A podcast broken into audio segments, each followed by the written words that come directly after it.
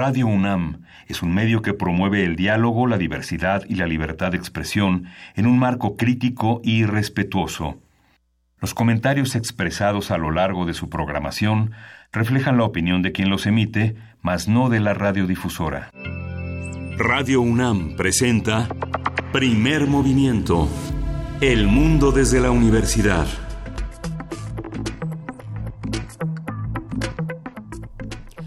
Siete de la mañana con cinco minutos en este martes 4 de septiembre. Ya estamos aquí en la cabina. Yo soy Juana Inés de ESA y me acompaña Deyanira Morán. Muchísimas gracias, Deyanira, por estar con nosotros esta mañana. No, pues muchísimas gracias a ti, Juana Inés de ESA. Y bueno, gracias a todo el auditorio que siempre desde temprano está atento a esta emisión de primer movimiento. Justamente, y bueno, pues el día de hoy eh, despertamos después de un día muy complicado, muy... Eh, pues, eh, ¿qué será? Como muy representativo de las distintas de los distintos pleitos y enconos que hay en este país. Por un lado tuvimos el informe, que no debería ser informe, según el diputado Fernández Noroña, eh, del, del presidente Peña Nieto, que ya como viene sucediendo después de esta reforma constitucional, se ha convertido de Yanira en una especie como de pues como de expresión oral de la primaria bastante desafortunadita entre puros cuates, este y 1500 invitados aproximadamente. Muy bien elegidos. Así es. Bueno, no entre, o sea, digamos, no en términos cualitativos, pero se ve que en sus términos de sus simpatías para con el presidente o sus capacidades de, ir a armar un, un pleito. Claro, mucho, muchos aplausos en varias ocasiones y bueno, habrá que eh, hacer énfasis en este reconocimiento que hace el propio presidente de que pues no se alcanzó el objetivo de traer paz y tranquilidad en todos los rincones del país y pues vemos eh, ahí sí coincide con la realidad una estela de violencia quizás hasta se queda corto no al haber alcanzado la paz pero dice que se logró se, hubo varios logros dividió en varios ejes su su informe y pues y habrá que ir analizando cada uno de ellos. A mí me llama la atención que el discurso contrasta con la realidad. Por supuesto, el discurso, eh, como ya lo habíamos apuntado y como ya lo habíamos escuchado con todas las cadenas nacionales que, que hemos disfrutado en este espacio y en otros de Radio UNAM y en otros espacios de radio y televisión mexicanas, pues es un discurso triunfalista, es el mismo discurso de, em, de siempre, digamos, la estrategia de comunicación del presidente fue fue congruente en ese sentido. Todo el tiempo durante su mandato Enrique Peña Nieto se dedicó a decir que en realidad estaban saliendo muy bien las cosas, pero que nadie le estaba dando el, eh, el crédito que merecía y que realmente estaban, estaban inflándose los problemas hacia unos niveles que, que solo nos afectaban a todos. Y la verdad es que más vale saber cómo están las cosas y más vale saber que aquello que se dijo además a través de unos videos súper producidos, este, con un lenguaje igual triunfalista y este eh, pues que apela y manipulador. Sí, y fíjate que, bueno, al, principio quizás hubo un, un esperanzador eh, impulso reformista con todas estas reformas que se impulsaron al inicio, pero que hoy pues vemos el desastre que, que son. Incluso la reforma educativa de plano será derogada. Pues habrá que ver qué sucede con ello. Por supuesto, ayer también se, eh, tuvimos una serie de actos violentos en la en frente de la rectoría de la UNAM. Eh, ya salió un comunicado de justamente de comunicación social de nuestra universidad repudiando todos estos actos. La universidad es un espacio político, es un momento políticamente fuerte para la para todo el país, es un momento de violencia, pero la política no tiene por qué implicar violencia y si usted sabe quiénes son los grupos, si usted sabe de dónde se dan eh, las confrontaciones, de dónde salen los golpes, eh, denúncielo, vaya a las autoridades correspondientes y, y no caiga en estas provocaciones, sí, la política dentro de la universidad, de ninguna manera la violencia. Lo seguiremos platicando. Por lo pronto vamos comenzando este programa. El día de hoy vamos a hablar de salud bucal. Vamos a platicar con la, con la doctora Patricia Pérez Ríos, cirujana maxilofacial, que trabaja en la FE Zaragoza, es fundadora y jefa de la Clínica de Medicina Bucal del Servicio de Dermatología del Hospital General de México. Doctor Eduardo Liceaga va a estar con nosotros aquí en cabina. Así es. En nuestra, en, nuestra eh, sección de transformación de conflictos. Vamos a hablar con Pablo Romo de la Facultad de Ciencias Políticas y Sociales de la UNAM y él va a platicar sobre la CICIG, este organismo del que hemos hablado ya varias veces, es la Comisión Internacional contra la Impunidad en Guatemala, uno de los, de los mecanismos por los cuales se logró llegar a, una cierta justicia transicional en Guatemala y pues las guerras no resueltas en Centroamérica. ¿Qué hay para nuestra nota nacional de Yanira? En la nota nacional tendremos ciencia, tecnología e innovación para un nuevo proyecto de país. El comentario del doctor William Lee, que es coordinador de, de la investigación científica de la UNAM, estará aquí con nosotros. Vamos a platicar de un documento justamente que emiten la UNAM y, otro, y otras universidades sobre hacia dónde llevar la innovación, la tecnología y la ciencia para construir el país que queremos. En nuestra nota internacional, el genocidio de los Rohingyas y el gobierno de Myanmar, lo vamos a platicar con el doctor Adolfo Laborde, analista internacional y profesor investigador de la Facultad de Economía y Negocios de la Universidad de Anáhuac. Así es, y bueno, más adelante también este, tendremos poesía necesaria a través de Descarga Cultura y una mesa de rescates financieros. Habrá una conversación con la doctora Marta Ochman, eh, profesora de la Escuela de Gobierno y Transformación Pública del Instituto Tecnológico de Monterrey. Todo eso lo vamos a tener el día de hoy. Por lo pronto nos vamos a música. me levantaste un, un dedo, dos, un dedo. Muchísimas gracias, Uriel. Vamos a escuchar de Mahalia Sober.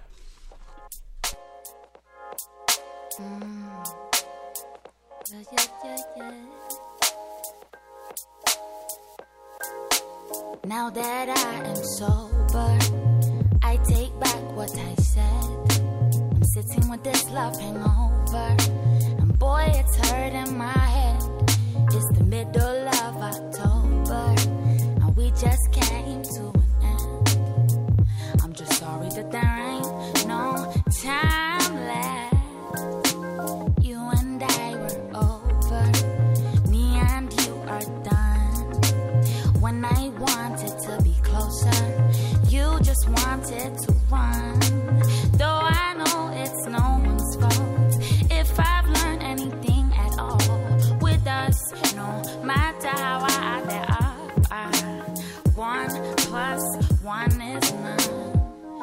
Been on my mind for a while now. Trying to get you off, cause this ain't right now. You said it was a vibe for the time being. It was nothing more, but I just couldn't see it. This is not a song for the whole world. Felt like it could have been us against the whole world. Baby, you were mine and I was your girl. Whatever happened to the time that we spent sober? I take back what I said. I'm sitting with this love hangover. Boy, it's hurting my head. It's the middle of October. And we just came to an end. I'm just sorry that there ain't no time I've been at this party for some time now, sipping on Bacardi till it runs out. You are in the corner with your head down. I don't even wanna know what that's about. Cause you're the one that's always getting too wasted. And I'm the one that's never that intoxicated. Tonight I'm in my feelings, oh, I'm faded. But I don't wanna think about the complicated. Uh, uh, young love got me feeling like I can't get uh, up. Wishing for it, but it never lasts. I thought we'd be together. Oh, it ended so fast. Now that I am sober, I take back what I said. I'm sitting with this love hangover. And boy, it's hurting my head. It's the middle of October, and we just came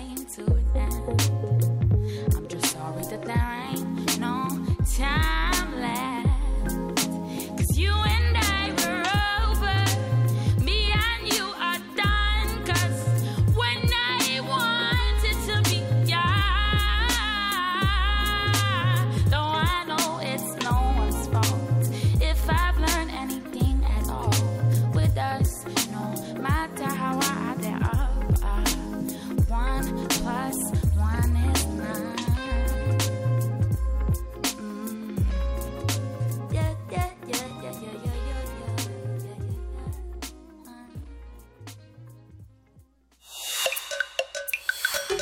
Primer movimiento.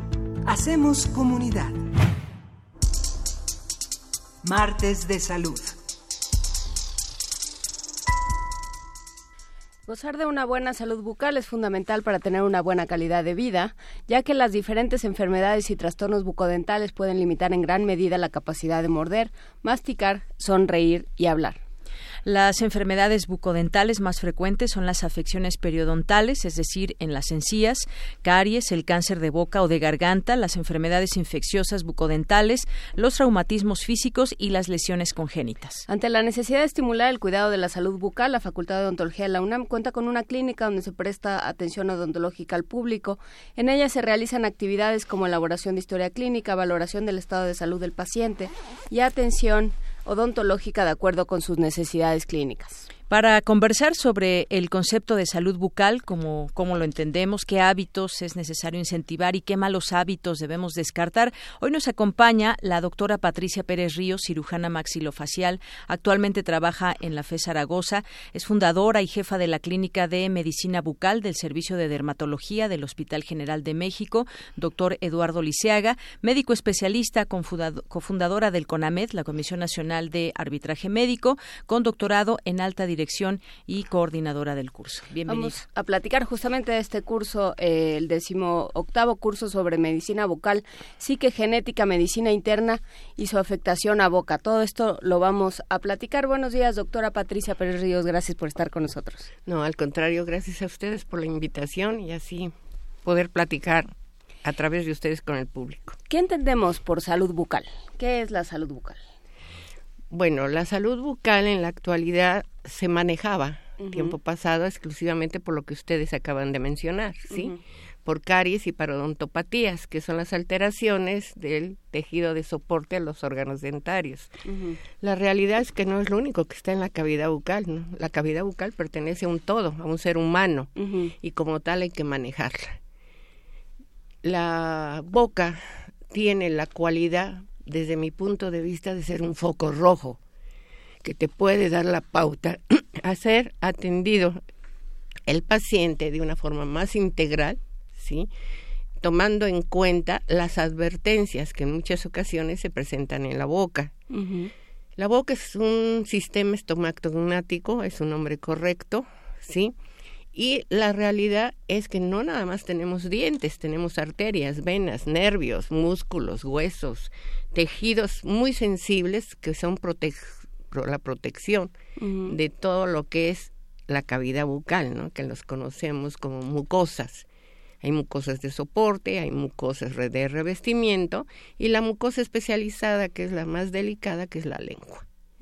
Esta sufre muchísimas alteraciones. ¿Sí? ¿La lengua? La lengua principalmente, a nivel tanto oncológico, el cáncer, como otro tipo de padecimientos. En VIH-Sida tenemos lo que se conoce como leucoplasia vellosa que se presenta en los bordes de la misma y así les podría dar una cantidad extraordinaria de padecimientos de ella pero no es exclusivamente los padecimientos en ella, los podemos presentar en el resto de la cavidad bucal como el líquen plano erosivo que se presenta tanto en lengua como en carrillos y así sucesivamente. Yo que recomiendo bueno, que la salud bucal es general, es no presentar ninguna alteración en ella, en la boca, y debemos de revisarla, tenemos la obligación de ver desde labios hasta orofaringe.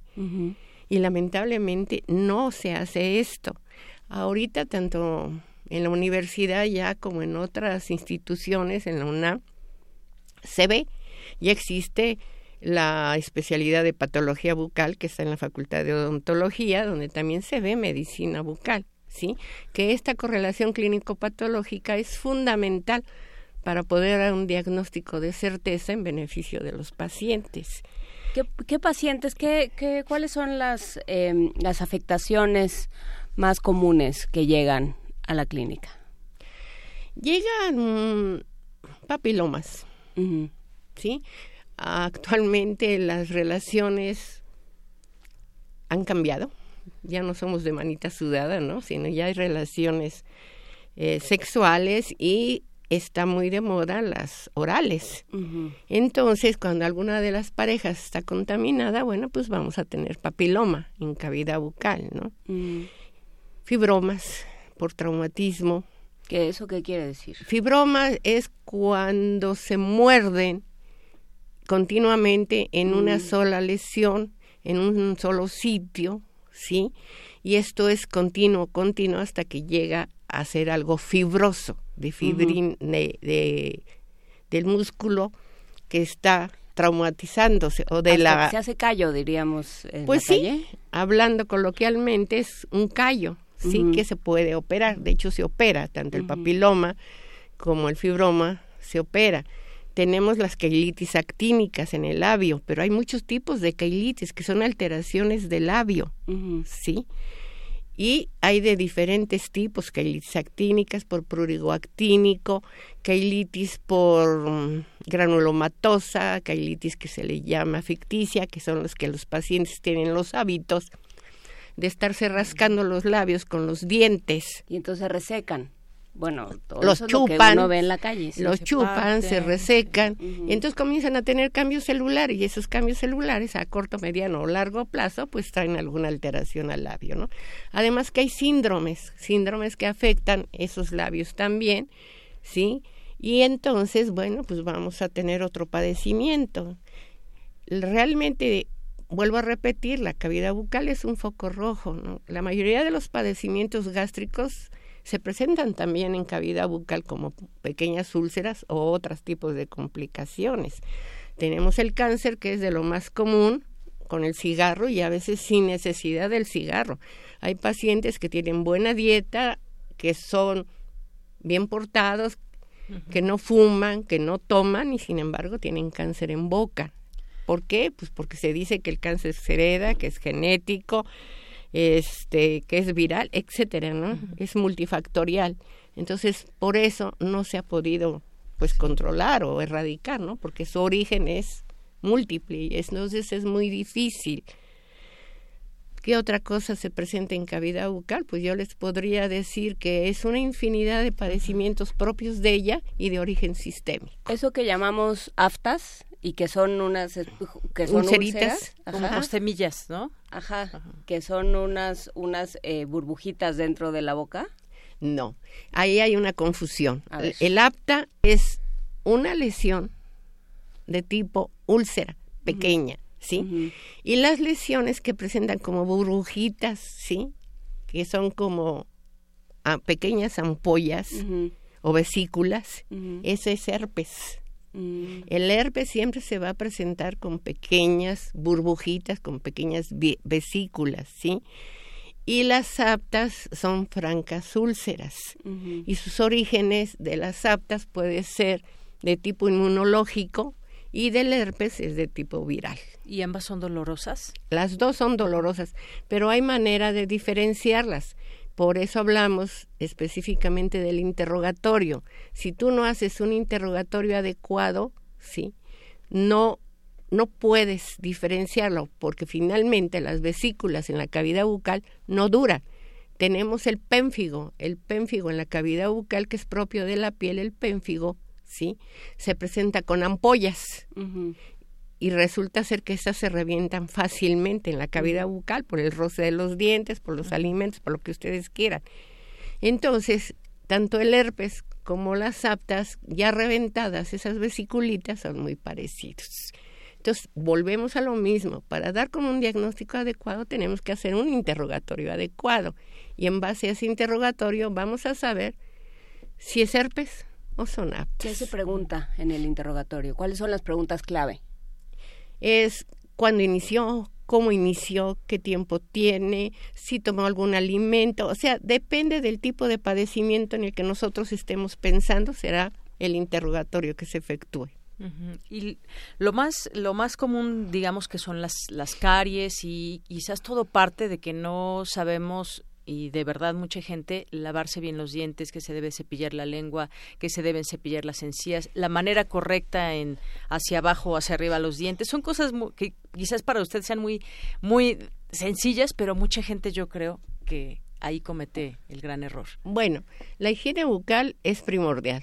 inclusive aunque haya alteraciones mm, dolorosas en cavidad bucal, se deben de lavar los dientes con un cepillo suave.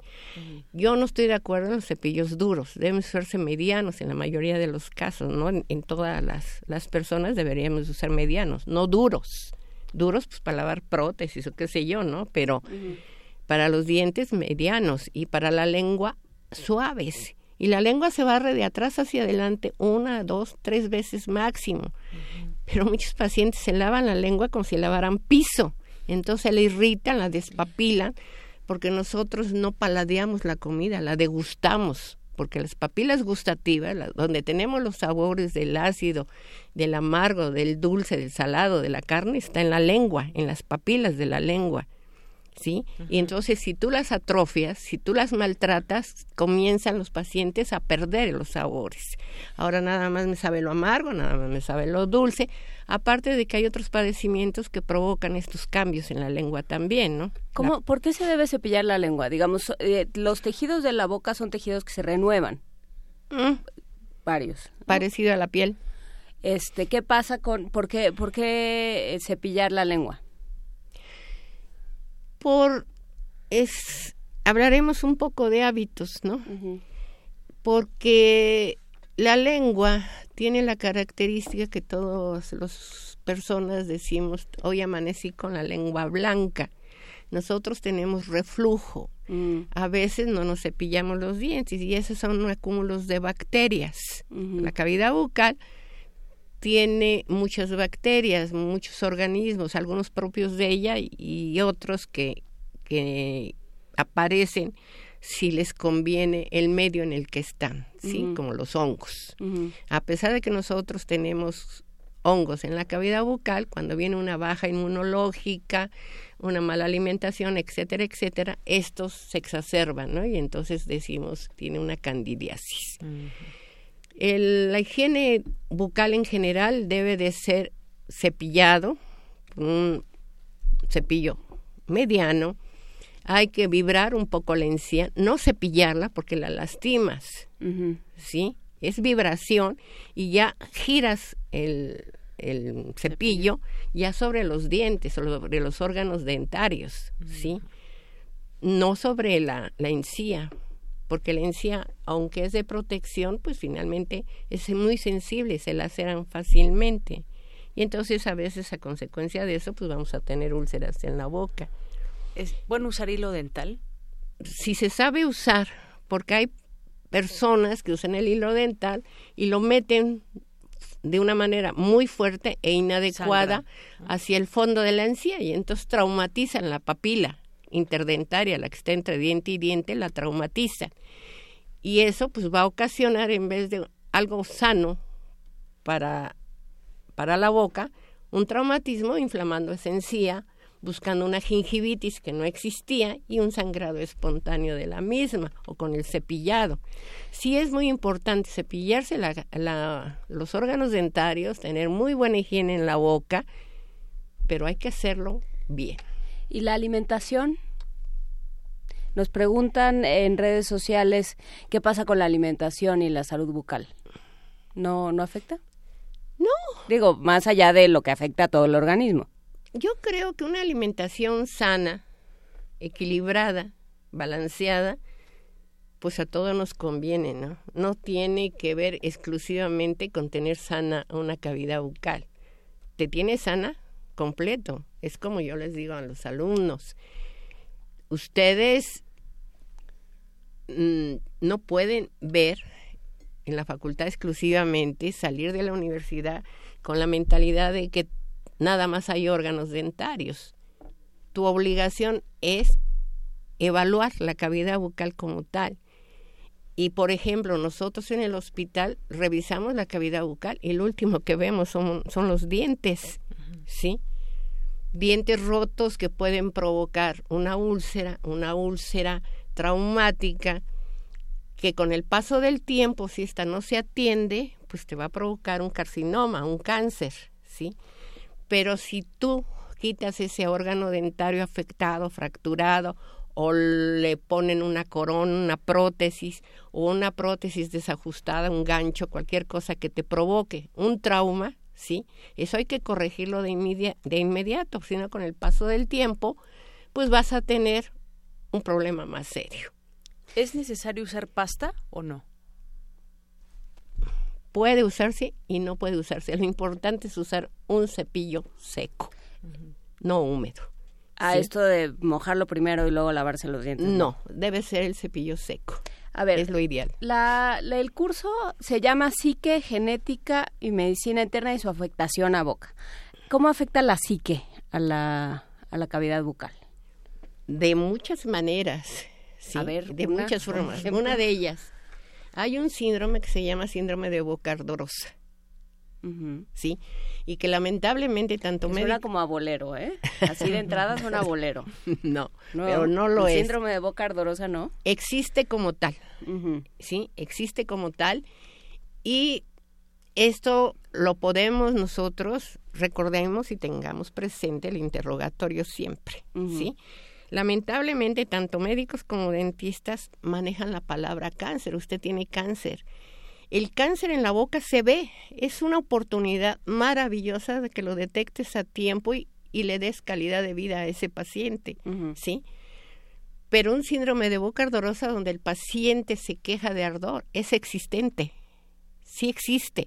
Existe ese ardor en el paciente y tú cuando revisas cavidad bucal no ves absolutamente ninguna lesión, no ves absolutamente nada. ¿Pero qué es lo que se queja de que le arde? De arde, como si estuviera quemándose la boca toda la boca. La lengua principalmente, cara interna de labios, los carrillos, toda la boca en general duele, arde, ¿sí? Pero no ves absolutamente nada. No hay una lesión que tú digas, ah, pues esto es tal cosa. El color se ve normal, todo. Todo, sí, a excepción de que la paciente tiene ese, esa molestia que la hace ver médicos y médicos y médicos y dentistas y dentistas sin solución. ¿sí? El problema es que le digan que es cáncer, entonces, pues obvio, se asusta, ¿sí? Ella no sabe que el cáncer en la cavidad bucal es una oportunidad maravillosa de detectarlo a tiempo, no así el gástrico o no otros, ¿sí? Entonces, ¿qué es lo que pasa en estas pacientes? Que a la hora de hacer el interrogatorio, cuando nosotros no encontramos nada después de evaluar esa cavidad bucal, nos percatamos que es un síndrome de boca ardorosa, ¿sí? Y en ese momento, pues interrogamos su vida. Y encontramos que tiene un hijo en la cárcel, que el esposo la golpea, que no hay dinero en casa, que se murió la mamá, etcétera, ¿sí? Y eso le, le provoca un tal estrés, una emoción tan profunda que se desencadena esto, ¿sí? Entonces nosotros sí lo hemos visto fundamentalmente que es de tipo emocional, de tipo psicológico, no es real. Porque cuando hemos mandado a esos pacientes a tratamiento psicológico, mejoran, más que con los medicamentos que damos nosotros, ¿sí? Digamos que nosotros manejamos algo paliativo, porque no tenemos que curar, no vemos lo que hay que curar, ¿sí? Y pues la emoción, tu estado, eh, tu mente, pues es, es difícil, ¿no? Y entonces hay expertos que se dedican a ello. ¿La genética? ¿Cómo afecta la genética a la salud? No, la genética es punto y aparte. Hay una cantidad extraordinaria, extraordinaria de alteraciones de origen genético, ¿sí?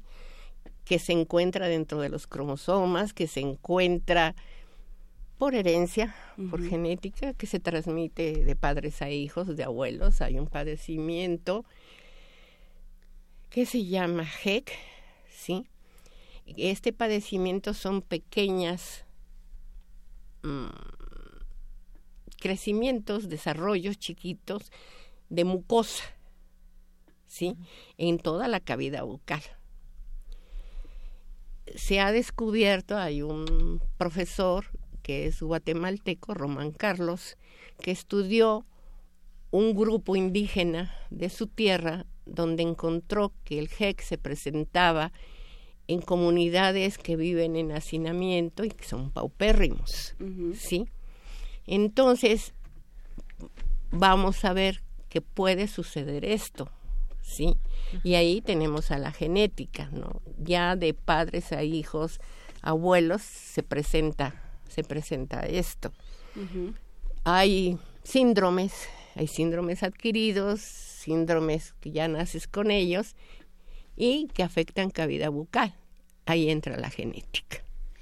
Eh, estamos muy inquietos con, eh, siguen haciendo preguntas del cepillo seco. Están muy inquietos en las redes con el cepillo seco.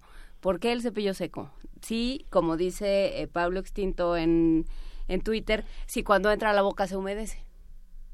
Sí, pero para que se humedezca con la saliva, cuando tú te lavas la boca, no estás llena la boca de saliva. Ahorita hay quienes quienes generamos mucha baba, pero eso es otra cosa. Sí, así es, pero por estrés. Sobre todo cuando se tiene estrés pero si ustedes están aquí tres horas, que yo los escucho de ahí, debo decir, ¿sí? Llega un momento en que tienen la boca seca y tienen que tomar algún líquido.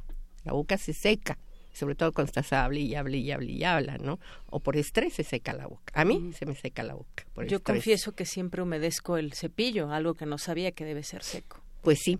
Lo que pasa es que si tú humedeces el cepillo, está más suave que como es originalmente mediano. Y muchas personas por eso usan el duro, porque lo humedecen. Y al humedecerlo, entre comillas, está un poquito más suave. Pero eso no es cierto. Así es. Ese es el motivo real. Doctora, ahí se ha puesto mucho de moda el blanquearse los dientes. Mm. ¿Esto qué tan mm. bueno o no es? A mí en lo particular no me gusta porque sí se ha demostrado que se descalcifica, se desmineraliza el esmalte del diente. Se usa oxígeno, sí, peróxido, y en ocasiones sí puede suceder una desmineralización del esmalte. Hay pacientes que se quejan mucho de sensibilidad posterior a un blanqueamiento. Y sí es cierto. Pues eh, ya invítenos, ¿quién puede ir a este curso de medicina bucal, psique genética, medicina interna y su afectación a boca 8, 9, 10 de octubre de 9 a 2 en el Hospital General de México? ¿Dónde, ¿Quién puede ir? Médicos y cirujanos dentistas. Médicos generales, médicos especialistas, eh, dentistas, dentistas generales, dentistas especializados, etcétera, etcétera. Todo mundo bueno, todo el mundo que sea médico y, odontólogo. Sí, es para el sector salud, ¿no? Sí, y bueno, rápidamente. de mi gusto, ah, para mí sí me gustaría que fueran precisamente para evitar las confusiones en diagnósticos y sobre todo que el paciente se sienta más seguro, ¿no? Al ser diagnosticado. Así es. Ahorita que usted decía que no recomienda blanquear los dientes, el esmalte amarillo puede tener muchas causas, que si se fuma, se toma mucho refresco de cola, pero en términos normales, si alguien no fuma ni toma refresco de cola, ¿es normal un esmalte amarillo? A veces el esmalte es muy delgado y lo que se está transparentando es la dentina. La dentina le da ese color amarillento. Cuando un paciente tiene un color amarillento, en los dientes y quitamos cigarro y quitamos pues elementos que pueden pigmentar. Entonces se debe a la dentina y acá han usado cepillos duros y se cepillan de tal manera que se han acabado el esmalte y entonces está transparentando la dentina. ¿Vas a blanquear una dentina? No. No lo afectas. Bueno, pues para que tengan una idea de qué va a pasar este lunes, martes, miércoles 8, 9 y 10 de octubre en este curso, la psique y la boca, cambios de personalidad, adicciones, eh, recesos sí, bueno, también, lesiones ficticias en cavidad bucal, bulimia y anorexia, tanatología, sífilis. ¿Todavía hablamos de sífilis? Oh, por supuesto. Eh, definición de síndromes congénitos y adquiridos, estructura del genoma humano, síndrome orofacio digital, eh, síndromes craneofaciales, malformaciones congénitas, estrategias alimentarias, complicaciones de lesiones vasculares, microbiota, a la microbiota como nos gusta, eh, microbiota normal de la boca. ¿Cuáles son las bacterias que debemos tener en la boca? ¿Para qué nos sirven? Es una barrera. Mm. Es una barrera de protección, ¿sí? Tenemos enzimas en la boca que te ayudan a desdoblar los alimentos que están en la saliva, las enzimas, y que esto te va a ayudar a la masticación, hacer el bolo alimenticio y que entre perfectamente. Por eso es recomendable que visiten a los dentistas, que tengan una boca sana, y sana me refiero a que estén completos los dientes, aunque sea con prótesis, ¿sí? Para tener una masticación adecuada, porque si no, el estómago va a sufrir a la hora que mastiques y que pases alimentos prácticamente enteros. Entonces, esto le cuesta más trabajo. De hecho, por la boca, pues entra todo, ¿no? Yo les digo que la boca es, para mi gusto, muy especial yo vivo de ella. Y la realidad es que la masticación es fundamental y para que una masticación sea buena tienes que tener una dentadura completa y sana. Muy bien. Eh, pregunta Mayra Elizondo que si las pastas con triclosan son cancerígenas. Pues se dicen muchas cosas y depende de, de las veces que la uses o cómo la uses, ¿no? Yo honestamente no, no hay, no, conozco, ah. no conozco la, la pasta. Es más, yo nunca la he utilizado. Las pastas tienen la ventaja que te dan sensación de limpieza, El sabor de menta, todo eso te da la sensación de limpieza. Pero la sensación de limpieza prácticamente es el cepillo. El cepillo es el que te da esa limpieza de saber que tus dientes están limpios, que están bien cepillados, ¿no? Y la pasta es esa frescura. Pero un poco artificial, es un poco placebo. Más o menos. Bueno, pues lo platicaremos con, con más detalle. Por lo pronto queda hecha la invitación a este curso sobre eh, salud bucal. Muchísimas gracias. Es gratuito. Ah. Nada más hay que... El curso es gratis, pero sí, en los que estén interesados en una constancia, sí hay que pagarla. Perfecto. ¿Y dónde se inscriben? ¿Se tienen que inscribir previamente? Pueden hacerlo previamente dentro del hospital, en el auditorio Abraham Ayala González del Hospital General de México, o el día de la inauguración pueden también este, inscribirse en esa ocasión y no, no hay límite, ¿no? No hay límite, perfecto. Muchísimas gracias, doctora Patricia Pérez Río, cirujana maxilofacial. Eh, actualmente jefa de la Clínica de Medicina Bucal del Servicio de Dermatología del Hospital General de México, doctor Eduardo Elizaga. Gracias por estar con nosotros. No, al contrario, gracias a ustedes por la oportunidad. Nos vamos a música, la número dos. Nos vamos a música, eh, vamos a escuchar a Nicola Cruz con Fola de Yurema.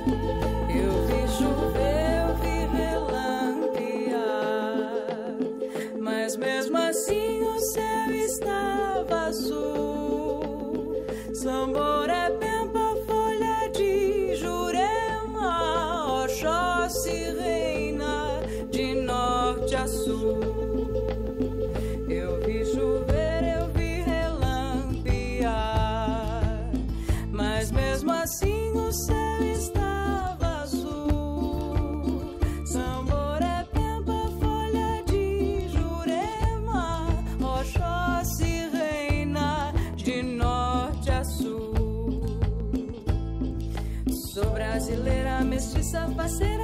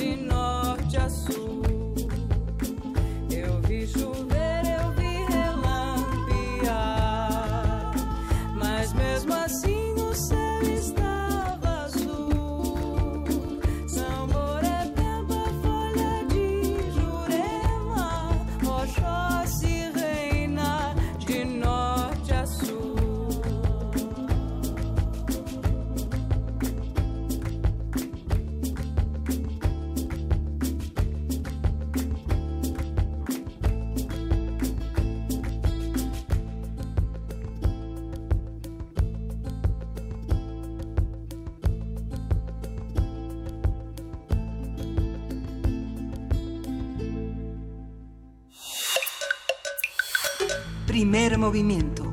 Hacemos comunidad. Transformación de conflictos. Siete de la mañana con 47 minutos y ya está en la línea Pablo Romo. ¿Cómo estás, Pablo? Buenos días. ¿Qué tal? Qué gusto de escucharle. Vamos a platicar de la CICIG, Pablo, de, esta, eh, de este organismo que tanto nos ha enseñado en América Latina y en Centroamérica.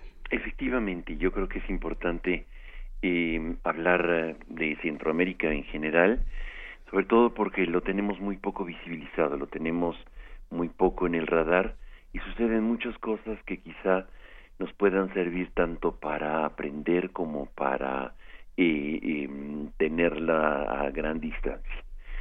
El hecho de, de lo que estamos viendo eh, particularmente hoy en este en Honduras, en eh, Nicaragua, y son eh, situaciones muy delicadas, lamentables, y en donde México ha abandonado su liderazgo previo de hace algunos años, en donde ayudaba y fortalecía este procesos de paz y generaba mediaciones y articulaba diálogos.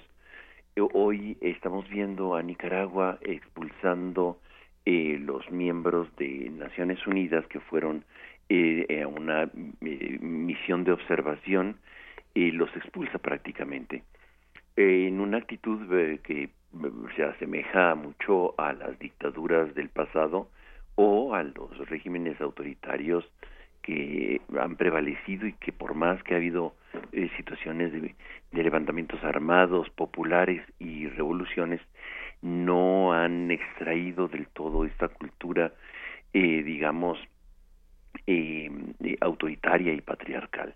Creo que esto es importante aprender, tomarlo como nota y, y descubrir cómo, bueno, lo que va a suceder en el día de mañana, el día 5 de septiembre, el Consejo de Seguridad se reúne para hablar justamente del tema de Nicaragua, en donde se va evidentemente a interpretar como un acto de intervención este, a un país soberano, pero en realidad y también puede interpretarse como una acción de, de, presión para evitar el número creciente de, de homicidios por parte de las Fuerzas Armadas de Nicaragua en contra de su población. Hay que ah, verlo y ver también otro aspecto importante que estábamos que, que cunde y que se contagia e, esta, estas expresiones que no se han terminado de erradicar de autoritarias el caso de de Guatemala lo vemos con el presidente Jimmy Morales en donde nuevamente este amenaza a la CICIG. Este para el auditorio es importante recordar que la Comisión Internacional contra la Impunidad en Guatemala es una instancia que nace eh, por una de sus raíces de los acuerdos de paz y por la otra de una presión muy importante de sociedad civil para que exista una instancia internacional que investiga las amenazas, las, eh, los remanentes, digámoslo así, de las redes de contrainsurgencia, de los cuerpos de inteligencia militar que en ese país existían y que controlaban prácticamente eh, el, gobierno y a las Fuerzas Armadas. De hecho, Guatemala es un país que ancestralmente, o sea, en los últimos 500 años, ha mantenido una, em, una situación de, de control prácticamente total sobre su población. Y una pequeña élite ha gobernado, familias enteras han gobernado Guatemala en la total este autoritarismo e impunidad. Y construyendo un andamiaje eh, muy perverso en donde la justicia es este compartida eh, y más bien es eh, negociada con las con esta élite y este y la CICIG viene a romper esta dinámica de una manera muy importante. Y esto es nuevamente otro otro punto de atención que habrá que tomar nosotros muy en cuenta. Sociedad civil este, impulsa y los acuerdos de paz están eh, presionando para que haya em, una instancia internacional que ayude o coadyuve al Ministerio Público en las investigaciones. Y poco a poco esta idea va tomando fuerza. Naciones Unidas eh, este, eh, constituye esta, digamos, Fiscalía Internacional, que es una figura muy novedosa para nuestras tierras y em, ayuda a robustecer las investigaciones de una fiscalía que, eh, que estaba construida a modo. Esta CICIG, esta coadyuvancia en una de la Fiscalía General, va a, generar un terremoto dentro del sistema de justicia eh, porque eh, ayuda a destituir a dos fiscales generales que, eh, que, se construyen a modo y, que hacen lo que la PGR ahora, ¿no? Que estamos viendo. Eh, son instancias de las, este, que, que poco a poco se van transformando y de tal manera que logran eh, varias cosas importantes que creo que es importante para nuestro auditorio y para nosotros ir conociendo y reconociendo. en primer lugar, este, van a ayudar a que la Fiscalía General, es decir, el órgano de Procuración de Justicia de Guatemala, se robustezca y tenga una personalidad, tenga figuras importantes e independientes en los procesos de procuración de justicia. Y toma la, la Fiscalía Claudia Paz y Paz que todos nos acordamos de ella porque participa en después de que eh, termina su mandato en la en Guatemala con grandes dificultades eh, por las presiones internas en Guatemala, pero bueno, es una mujer eh, de, de, pieza completa, es una mujer extraordinaria, una jurista muy importante que participa también en el GIEI, que también habrá que recordar ayer este nuevamente la Comisión Interamericana hace un un, eh, un, señalamiento fundamental contradiciendo al presidente de la República. Que en su, en su informe dijo que habían colaborado y habían sido todos muy felices. Eh, en su informe decía eso y también dijo que habían sido incinerados los.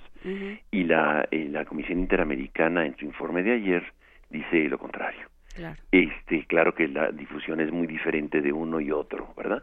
Porque uno está pagado con nuestros impuestos y otro está este, saliendo a medios como puede pero sin embargo eh, lo, lo, conocemos y creo que el auditorio crítico puede entender perfectamente que nuevamente estas instancias internacionales eh, a pesar de las debilidades y lo debilitado que se encuentran en muchas ocasiones a propósito o este por eh, por injerencia de Estados Unidos particularmente estas instancias multilaterales este, eh, son un, un, desafío importante para la construcción democrática de muchos países. Y en el caso de Guatemala es muy notable cómo han ha puesto la, la CICIG, pues ha hecho que renunciara este, el presidente eh, Álvaro Colón, por ejemplo, ¿no? Ha ayudado para que este para que se persigan y se desarticulen eh, bandas importantes del crimen organizado en Guatemala ligados con la élite militar. Ha empujado para que se investigue y se detenga al dictador eh, Ríos Montt. Ha impulsado y, eh, y, y dado credibilidad a los sistemas de justicia tan decadentes como los de México actuales este, de aquellos tiempos. Sin embargo, Pablo, no me gustaría que se nos acabara el tiempo sin tocar un tema. Eh, hace tres años más o menos, cuando empezábamos el programa, hablamos con, con gente en Honduras, con gente de, la, de la universidad y de la radio universitaria en Honduras y nos decía que ya era muy complicado justamente que Naciones Unidas accediera a una CICIG por lo que había sucedido en Guatemala. en los tres minutos que nos quedan, ¿es posible? Yo creo que yo creo que no justamente por eso traigo el tema aquí. Creo que hay muchos, sabemos muchos de sociedad civil, instancias de sociedad civil que estamos empujando este una eh, una figura semejante a, la CICIG para México. Y yo creo que en el contexto de, de, las, de, la, de la renovación de los sistemas de procuración de justicia y que es indispensable también eh, de administración de justicia por la corrupción profunda y el nepotismo que hay, que ha sido revelado hace unos pocos días, es indispensable sí asistencia este internacional. Y no creo que atente contra la soberanía del país, sino al contrario, yo creo que sí es posible, yo creo que de hecho fue ha sido tan posible como el GIEI estuvo presente. Le faltó el carácter jurisdiccional y no solamente la coadyuvancia con el, con el Ministerio Público pero este yo creo que sí es posible. Yo creo que sí estamos en el suficiente en el momento para que pudiera existir una instancia independiente creíble de procuración de justicia que este que no libere a los a, las personas criminales este sin eh, hacerles un juicio adecuado sin presentarlos ante la justicia y que no sea eh, por ejemplo lo que, está sucediendo con Duarte el, el exgobernador perdón con este Aguirre el de el de Chihuahua que estamos viendo que la PGR no hizo absolutamente nada. Yo creo que sí es indispensable una instancia internacional que ayude a fortalecer el sistema de procuración de justicia en el país pues ese es el encargo que nos queda para este próximo gobierno y en ello estaremos insistiendo, espero, Pablo Romo. Así es, Juan Inés, yo creo que sí es importante eh, ver lo que, ver las barbas de, este, poner las eh, barbas a remojar viendo los países de Centroamérica cómo están y cómo se transforman y cómo hay una gran voluntad por transformarlos a pesar del autoritarismo de algunos. Justamente, y bueno, pues eh, de, muchas maneras estamos hermanados con, eh, con Centroamérica, con América Latina, y una, lamentablemente, es esta, ¿no? el autoritarismo, la falta de justicia, la falta de equidad, la justicia a modo, el uso político de la justicia y por supuesto la enorme violencia. Todo eso también forma parte de nuestras vidas, igual que forma parte de la vida de Centroamérica. Y así es la manera como se construye la paz. Yo creo que es importante. La justicia es un pilar elemental para construir la paz y transformar positivamente los conflictos. De lo contrario, este, si no hay justicia, no hay una paz duradera. Pues bueno, por desgracia tenemos que interrumpir esta conversación para ir a una cadena nacional del presidente Enrique Peña Nieto, donde ya sabemos qué nos va a decir. Te agradecemos ah, muchísimo, Pablo Romo, que, estés muy bien. Saludos estado con nosotros y nos escuchamos. de Yanira y al auditorio. Muy bien, gracias. Nos escuchamos el martes y nos quedamos de Yanira Morán en esta segunda hora de primer movimiento. Quédese con nosotros. Ahorita regresamos. Síguenos en redes sociales. Encuéntranos en Facebook como Primer Movimiento y en Twitter como arroba PMovimiento. Hagamos comunidad.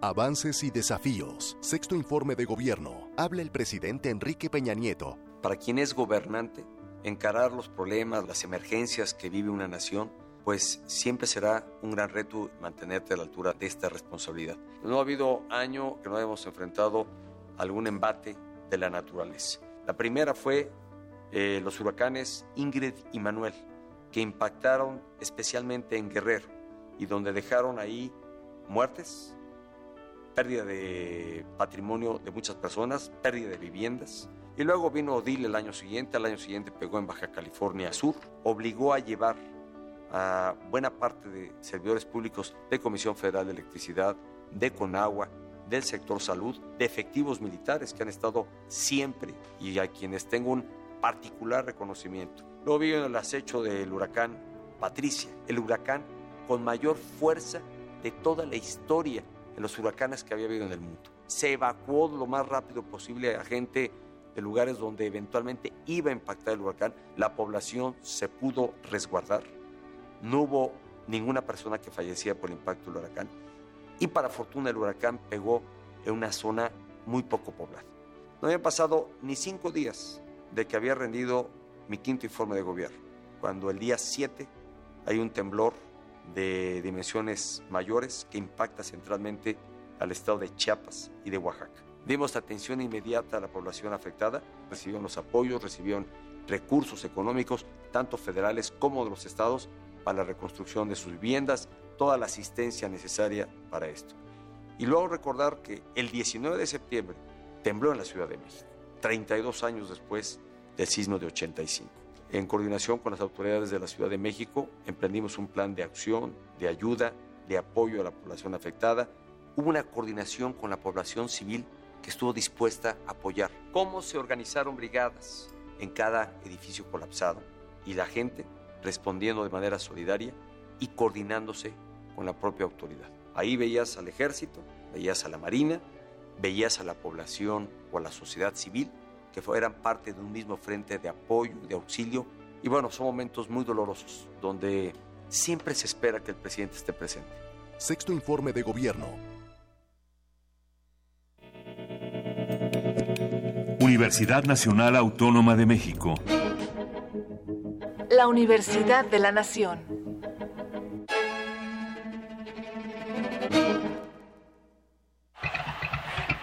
Mm, nada como caminar por las calles y percibir la otra ciudad. Esa alternativa escondida entre el bullicio y el asfalto. Se parte de Escaparate 961. La revista cultural que te ofrece las otras opciones. Viernes a las 15:15 por el 96.1 de FM. Radio UNAM. Experiencia sonora.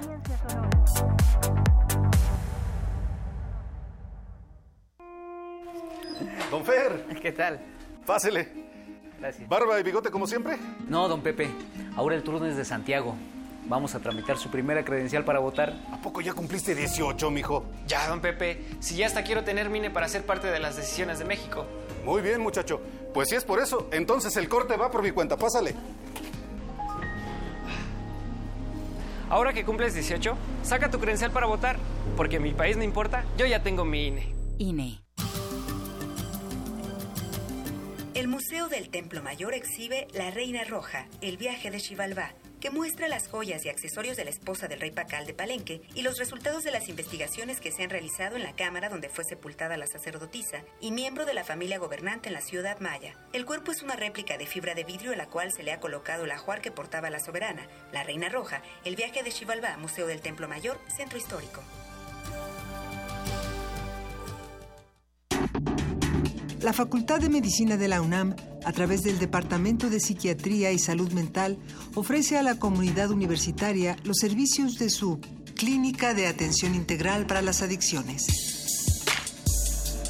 De lunes a viernes de 10 a 18 horas. Para más información, comunícate al teléfono 56 23 21 27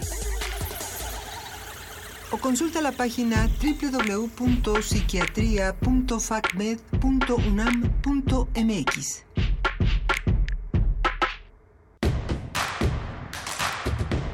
Queremos escucharte. Llámanos al 55 36 43 39 y al 55 36 89 89. Primer movimiento. Hacemos comunidad.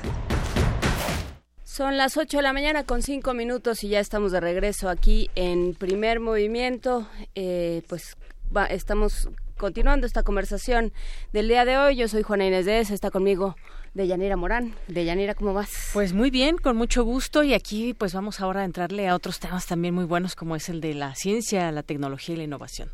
Vamos a platicar de esto, vamos a platicar de cómo entendemos la nación a través de la tecnología y a través de la ciencia. Lo vamos a seguir platicando. Por lo pronto, vamos a entrar a nuestra nota nacional para esto. Primer movimiento. Hacemos comunidad. Nota nacional. El pasado 22 de agosto, alrededor de 100 instituciones de los sectores académico y empresarial entregaron al presidente electo Andrés Manuel López Obrador el documento hacia la consolidación y desarrollo de políticas públicas en ciencia, tecnología e innovación, objetivo estratégico para una política de Estado 2018-2024 en el que se incluye la reflexión y el análisis colectivo de universidades, academias de ciencia y tecnología y centros de investigación sobre la necesidad de modificar el rumbo del país en la materia. Se persigue la elaboración de una auténtica política de Estado con un horizonte de al menos 25 años. Dicho documento tiene por objetivo dirigir al país hacia un mayor crecimiento en el campo de ciencia y tecnología, haciendo del conocimiento, la tecnología y la innovación herramientas sólidas que aporten al desarrollo económico sustentable y beneficien la formación humana que permita alcanzar una mayor justicia social durante el mandato de López Obrador. De acuerdo con Enrique Graue Víger, sector de la UNAM, el, texto concentra una serie de valoraciones sobre las debilidades y fortalezas de políticas pasadas, de las cuales es indispensable partir para mejorar la evolución del sector en México. Andrés Manuel López Obrador ha declarado que su compromiso es encontrar la forma de que nunca haya un presupuesto por debajo de la inflación. La intención, dijo, es garantizar que la aportación en el presupuesto para ciencia, tecnología e innovación aumente, pese a que a la fecha los datos son desesperanzadores. Sin embargo, López Obrador ha asegurado que está buscando un cambio pacífico, ordenado y radical. A partir del documento propuesto por las universidades al gobierno entrante hablaremos sobre los conceptos de tecnología, ciencia e innovación y cómo los define la academia para propiciar una sociedad más justa. Nos acompaña para ello el doctor William Lee, el es coordinador de la investigación científica de esta universidad. Muchísimas gracias, doctor, por estar con nosotros esta mañana. Muchas gracias, muy buenos días. A ver, ¿cómo entendemos ciencia, tecnología e innovación eh, para, para el desarrollo económico sustentable? Bueno, yo creo que lo primero que habría que decir es que por ciencia, tecnología e innovación se entiende la generación de conocimiento de todo tipo. Eh, es decir, no nos estamos limitando a lo que a veces se llaman las ciencias duras o las ciencias exactas, sino todas las ciencias sociales, las humanidades, la generación de conocimiento y el uso de ese conocimiento para resolver problemas y para crear mayor educación, eh, mayor bienestar, mayor desarrollo económico y social eh, y un mayor aprovechamiento de los recursos y más eficiente. Eh, entonces, en ese sentido muy amplio lo entendemos como, por eso es un objetivo estratégico para el desarrollo del país, porque pensamos, y creo que mucha gente, la toma de decisiones en base a información bien puesta, pues es la única manera que los problemas se resuelvan de la mejor manera posible. No quiere decir que dentro de cinco o dentro de diez años tengamos una información que nos vaya a complementar o a corregir un poco lo que estábamos pensando, pero lo tenemos que hacer con la información que está disponible hoy. Y pensamos que eso no se está haciendo como se debe. Por ejemplo, es impensable este país sin un servicio sismológico serio. Es un muy buen ejemplo. Somos un país con riesgos eh, sísmicos, entre otros, eh, de volcanes y de huracanes también, pero el sísmico es uno que tenemos siempre muy presente, particularmente en el mes de septiembre, este, por razones históricas. Em, pero cómo podemos planear y construir correctamente las cosas y saber dónde debemos y dónde no debemos construir si no tenemos un mínimo conocimiento y una mínima información de lo que es la sismología en el territorio nacional. Es un muy buen ejemplo. ¿Qué se ha hecho mal hasta, digamos, según el diagnóstico que plantean? ¿En qué, eh, cómo se ha gastado o qué, eh, dónde ha estado el problema en términos de tecnología e innovación? Bueno, yo creo que el problema fundamental ha estado en una falta de visión de largo plazo. Em, ahorita eh, mencionaban, y así lo dice el documento, es la, la presentación a la administración entrante necesariamente abarca un horizonte de seis años, porque eso es lo que va a estar este gobierno en turno pero el Estado mexicano no dura seis años, dura este es transeccional, ¿no? Son dos cosas distintas. Eh, y el horizonte temporal para el desarrollo de, eh, del conocimiento no es de un sexenio, es de décadas. Una cosa que se plantea, y ya se ha planteado antes, es que este horizonte tiene que ser del orden de 25 años. Y ahí hemos fallado, porque los gobiernos en turno no han asumido esto como una política que tiene que ser transeccional de esa escala de tiempo. Y entonces no tiene el financiamiento suficiente para despegar en esa escala y tampoco se articulan las políticas para que el financiamiento que sí se le da se ha empleado de la manera más eficiente. ese es el problema de fondo, yo creo. Así es. Doctor William Lee, eh, aquí se está planteando una agenda nacional donde han participado universidades, centros de investigación, es decir, hay una coordinación, digamos, de estas ideas que se deberían de, tener en este próximo, próximo sexenio. ¿Cuál sería el presupuesto ideal y también eh, ¿Por qué invertir en ciencia, tecnología e innovación nos lleva a más equidad, a mejores condiciones de vida? ¿Cómo, cómo es que logramos esto a través de... Bueno, déjame empezar por la parte de, en qué nivel estamos. La ley marca que se tiene que dedicar el 1% del Producto Interno Bruto a estas actividades y estamos como en la mitad de eso, eh, desde hace mucho tiempo. La ley lo marca desde el 2002, desde el sexenio de Vicente Fox, eh, pero hemos estado más o menos poquito más, poquito menos, alrededor del punto 45, punto 5 más o menos. Em, el promedio de la OCDE es 2.4%. Pero hay que decir que en esos países donde que frecuentemente se citan como modelos de desarrollo que ya lograron desarrollar ciencia, tecnología e innovación para un beneficio económico y social, el Estado ya no pone la mayoría de esos recursos, lo pone la sociedad a través de el sector privado, las empresas, las organizaciones este, civiles, en fin. Entonces, el Estado es responsable de que esto arranque. Si arranca bien, después de algún tiempo, eh, se genera un ecosistema donde se vuelve benéfico hacer innovación y transferencia tecnológica y eso produce recursos y entonces eso se vuelve el grueso de ese idealmente 2.4%. En México todavía no estamos en esa. Entonces ahorita el que tiene que poner el ejemplo, digamos, pues es el Estado durante varios años para que se cree el ecosistema benéfico para esto y entonces arranque. Todavía no estamos ahí. Entonces ahorita es el Estado el que tiene que poner la mayoría de los, de los recursos y no ha estado sucediendo. A ver, hay muchos problemas eh, cuando se habla de, eh, de, la industria dentro y de la empresa eh, apoyando ciertos proyectos y dando y, dando dinero para ciertos proyectos. Se habla de que de que entonces la ciencia se vende. ¿Cómo cómo cómo funciona? ¿Cómo debe de ser una relación sana? Que siempre va a ser necesariamente va a ser tensa, pero cómo hablar de una buena relación va a ser tensa porque la ciencia tiene que ir por un lado que no necesariamente sea el de la empresa o la de la industria. No, no es no, claro, cuando pones más de dos a bailar ya hay este ya hay tensión. ya hay tensión porque hay que agarrarse, ¿no? Este el, el documento efectivamente está suscrito por sector académico, digamos, este sector y muy ligado a formación de recursos humanos, creo que eso es una parte muy importante, por sector de investigación y de innovación y desarrollo tecnológico, y también por sector empresarial. ¿no? Creo que eso sí quisiera este, hacerlo notar. Y además fundaciones, este, centros públicos de investigación, en fin. Entonces, eh, sí hay una diferencia en el sentido de que pues una empresa tiene condiciones de operación distintas que una universidad pública. Este, la universidad pública, una universidad pública como esta, como la Universidad Nacional, pues tiene una estabilidad operativa y administrativa muy grande que le permite hacer toda una serie de cosas. Es decir, no se tiene que preocupar por las utilidades del próximo trimestre.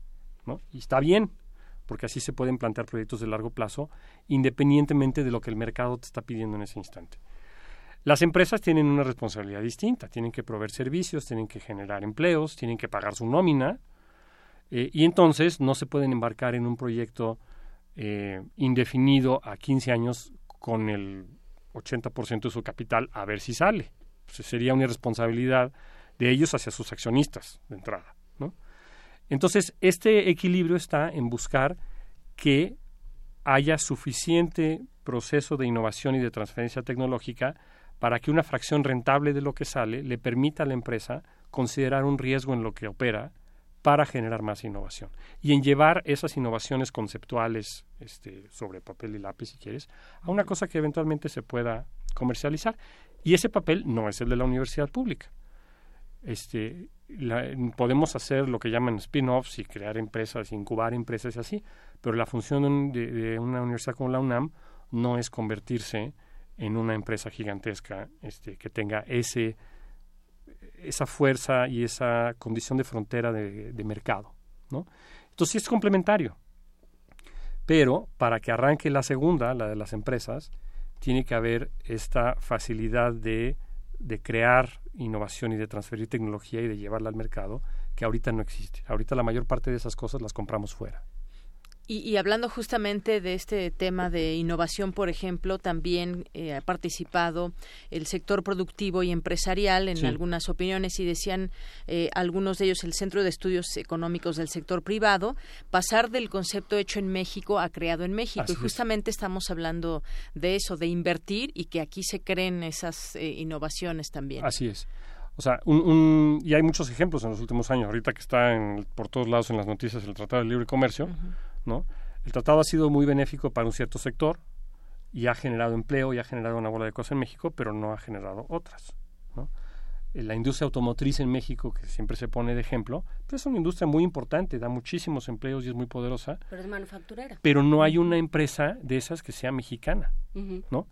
Este, e, es manufacturera y hay niveles de manufactura, ¿no? Creo que es, una, es un nivel de manufactura muy especializado y, muy tecnificado y los obreros mexicanos son muy capacitados para estas cosas. pero las empresas no son mexicanas, son estadounidenses o europeas o japonesas. Y la tecnología tampoco es y nuestra. la tecnología tampoco es nuestra, precisamente. Entonces, viene a dejar una derrama que esas empresas se instalen en México, pero podríamos tener más. Ese es el punto. ¿no? Entonces, ¿cómo generar este bienestar social? Bueno, si uno genera... Eh, yo, hay dos vertientes inmediatas. ¿no? Una es generar empleo de calidad con innovación y creación local, que nos da independencia de acción, ¿no? yo creo, al país. Y la otra es que una sociedad que sabe hacer eso necesariamente es más educada, es más crítica, cuestiona más las cosas, pide más transparencia y se va a hacer más democrática. Y yo creo que eso es muy importante. Entonces, el eje de todo esto está finalmente este, guiado un poco por esas ideas. Y esa es la discusión que se tuvo para llegar a este documento. Eh, yo tendría dos preguntas. Uno, eh, ¿qué tanto nos fijamos al hacer ciencia o al hacer al plantear proyectos de investigación, qué tanto se está pensando en las necesidades específicas del país? Vuelvo al ejemplo del sismológico, pero puede haber. Eh, investigación en diabetes, puede haber Claro. investigación en geriatría, o sea, puede haber una serie eh, al plantear un, un pro- proyecto de investigación en los institutos o en los diferentes centros de investigación públicos del país, ¿qué tanto se está tomando en cuenta o se debería tomar en cuenta? Eso es un problema que nos afecta en México y que tenemos que resolver como mexicanos. O sea, si estás usando el dinero de los impuestos que sirva para un problema concreto en México. ¿qué tanto? Mucho. Digamos, eh, en cuestión de medio ambiente, una de las cosas que se menciona en el documento son los, eh, los ejes y los temas de la Agenda de Sostenibilidad 2030, ¿no? que son 17. Entonces, eso afecta más o menos a diferentes países, pero son muy transversales y afectan casi a todo el mundo. ¿no?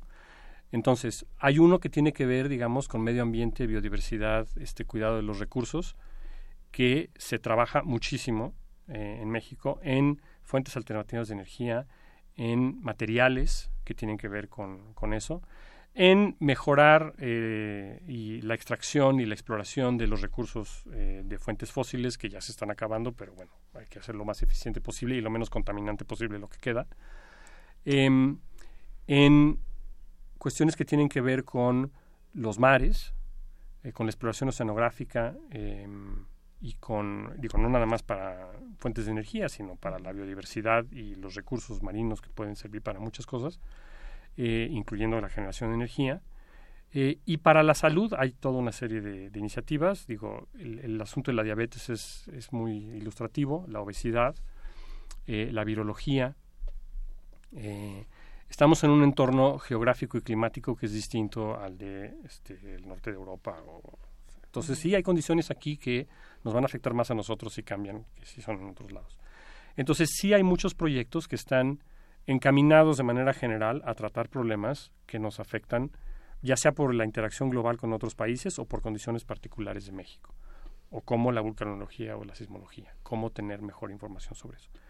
Hay toda una serie de proyectos que también se deben de apoyar, que son de, de- de- ahí sí la llamada ciencia básica, entre, la pongo muy entre comillas, porque toda la ciencia es básica para buscar nuevo conocimiento, eh, pero que tienen que ver con cosas que también se tienen que hacer, matemáticas, ingeniería, este, astronomía, Los astrónomos eh, siempre hablan de- genética, de, todo. de que tienen que estudiar porque así nació el Internet. Siempre te dicen Bueno, que así nació la Internet. lo dijiste que- tú. Este, y, y las cámaras de los celulares, no se te olvide. Eh, y entonces ahí hay, hay una parte que es pues de búsqueda por curiosidad, por saber por qué las cosas son así, que también te lleva este, toda esta vertiente de educación, ¿no? Y también de que las herramientas que necesitas para hacer eso, un poco lo que hablábamos de la industria automotriz ahorita, las herramientas que necesitas instrumentales para hacer esa ciencia, a veces también te pueden llevar a las aplicaciones, que es lo del Internet y lo del teléfono. Entonces, eh, yo creo que todas tienen su razón de ser, todas están justificadas y no podemos predeterminar cuáles áreas van a ser más importantes dentro de 10 años. Sí, pero el, presupuesto es limitado. El presupuesto es limitado. Como entonces, privilegios. Bueno, pero entonces lo que se tiene que hacer ahí es una evaluación competitiva para la calidad de los proyectos. Em, y, y sí, digamos, hay ciertas cosas de posición geográfica o de desarrollo histórico que tal vez dicen, bueno, si los recursos son limitados, vamos a meterle dinero a, lo- a algo en lo que ya somos buenos. En lugar de tal vez este, desarrollar una área nueva porque pues está difícil y no tenemos para todo. Eso es cierto. Eh, en el tema de investigación en problemas sociales, creo que eh, estamos también todavía muy cortos. O sea, la inversión que se ha dedicado a, problemas de ciencias sociales y de las humanidades. ¿La investigación sin matraces? Eh, es limitadísima. Y las necesidades, si quieres, como no necesitas el matraz, como acabas de mencionar, pues necesitas menos dinero, pero no quiere decir que no necesites dinero. Necesitas instalaciones, necesitas otro tipo de infraestructura y necesitas apoyar a la gente. El recurso más eh, valioso y más em, difícil de formar es el humano.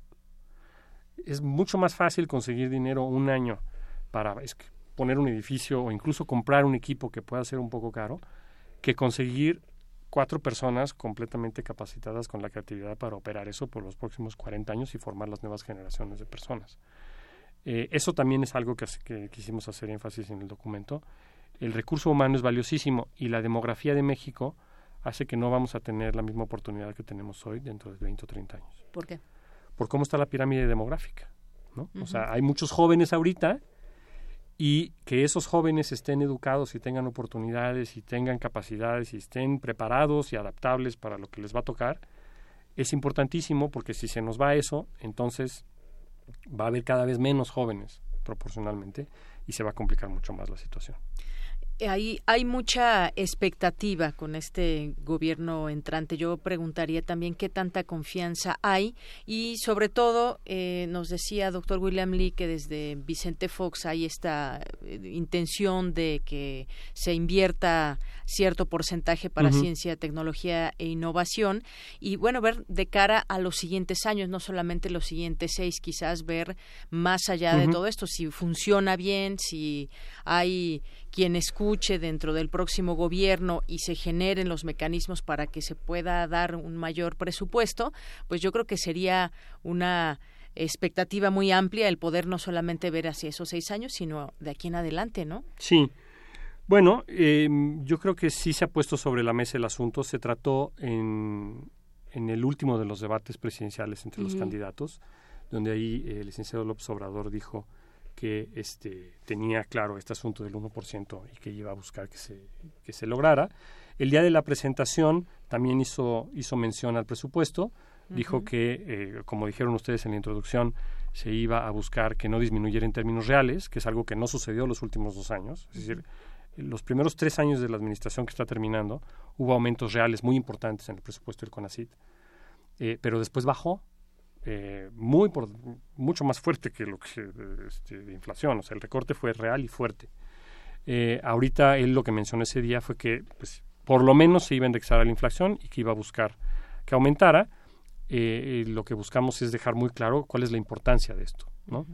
Em, nos parece que a largo plazo es importantísimo. Yo creo que hay muchos actores en el nuevo gobierno que tienen esto presente y que de diferentes maneras lo pueden hacer ver a, los diferentes sectores, porque no es nada más una cosa del CONACIT. Se involucran muchas secretarías eh, y de hecho eso es otro punto que se dijo en el documento. Es importante reforzar al CONACIT. Tiene que actuar con otras secretarías, en particular la de Economía, la de Educación, por supuesto, la de Salud, eh, entre otras, no son las únicas, em, pero tiene que haber una mayor capacidad de decisión, pensamos, en lo que puede hacer el CONACIT y de definir cómo se va a usar el recurso. De, este punto, medio punto porcentual del Producto Interno Bruto que se dedica al sector, no todo lo ejerce el CONACIT. Eh, CONACIT ejerce menos de la tercera parte. El resto se ejerce en un bloque de secretarías que tienen actividad de investigación muy importante, la de salud es una muy importante, la CEP también. Em, pero el CONACIT acaba ejerciendo una fracción menor, minoritaria de eso. Y además, una fracción muy grande de ese presupuesto que tiene CONACYT es inercial, es decir, está dedicado a cosas donde no le puedes mover. Está dedicado a las becas, cual está muy bien, eso no se debe disminuir. Está dedicado al programa de cátedras, que ha sido muy exitoso y creo que también se debería de continuar, pero también, pues eso es nómina, entonces también lo tienes que indexar a la inflación. Este, está dedicado al Sistema Nacional de Investigadores y está dedicado a la operación de los centros CONACYT, que son más de 25, que tiene toda una serie de personal académico. Entonces, si le quitas todo eso, ya el gasto de operación que te queda para apoyar proyectos, ¿no? Vamos a reforzar el sismológico, vamos a investigar en la diabetes, pues se va haciendo más chiquito. Y ese es el, el gasto que hay que, es de inversión realmente, que hay que ver que aumente. Entonces yo creo que hay suficientes actores en el gobierno para, para apreciar esto y que en la medida de lo posible se aumente esta, esta inversión. Yo entiendo que ahorita están en una situación de que pues, hay muchas necesidades y están evaluando en estos meses de transición a qué es lo que se le va a dedicar y que haya cierta cautela en las declaraciones, ¿no? Pero yo creo que es muy importante que en breve se decida cómo se va a asignar el recurso y que haya esta claridad que es importante. Ahora bien, eh, eso a qué nos compromete, porque como nos enseñan los superhéroes, con grandes poderes vienen grandes responsabilidades. Sí, claro. Entonces, eh, ha habido, venimos del sexenio de la estafa maestra y todavía hay muchos temas que no se han esclarecido del todo.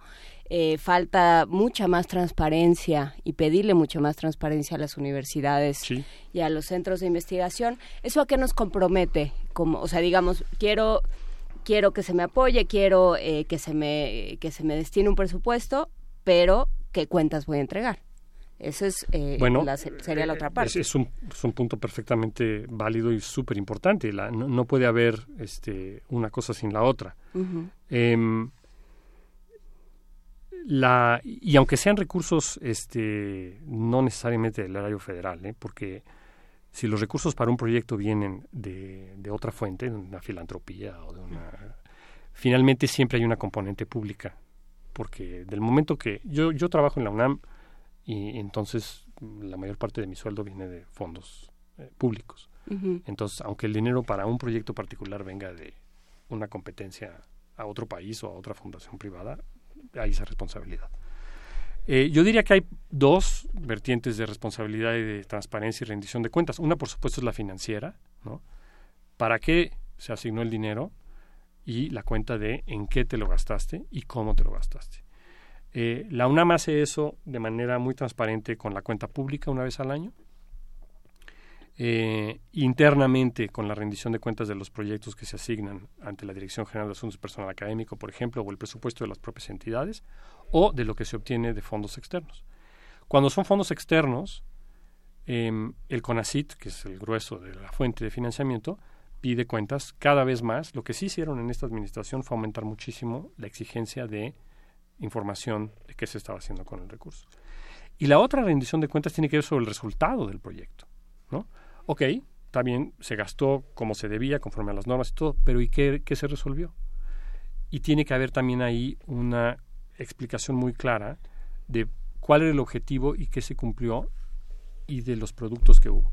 Y los productos pueden ser de muchos tipos, pero fundamentalmente yo creo que el eje de eso debe estar en que la sociedad esté informada de para qué se usaron los recursos y cómo le beneficia.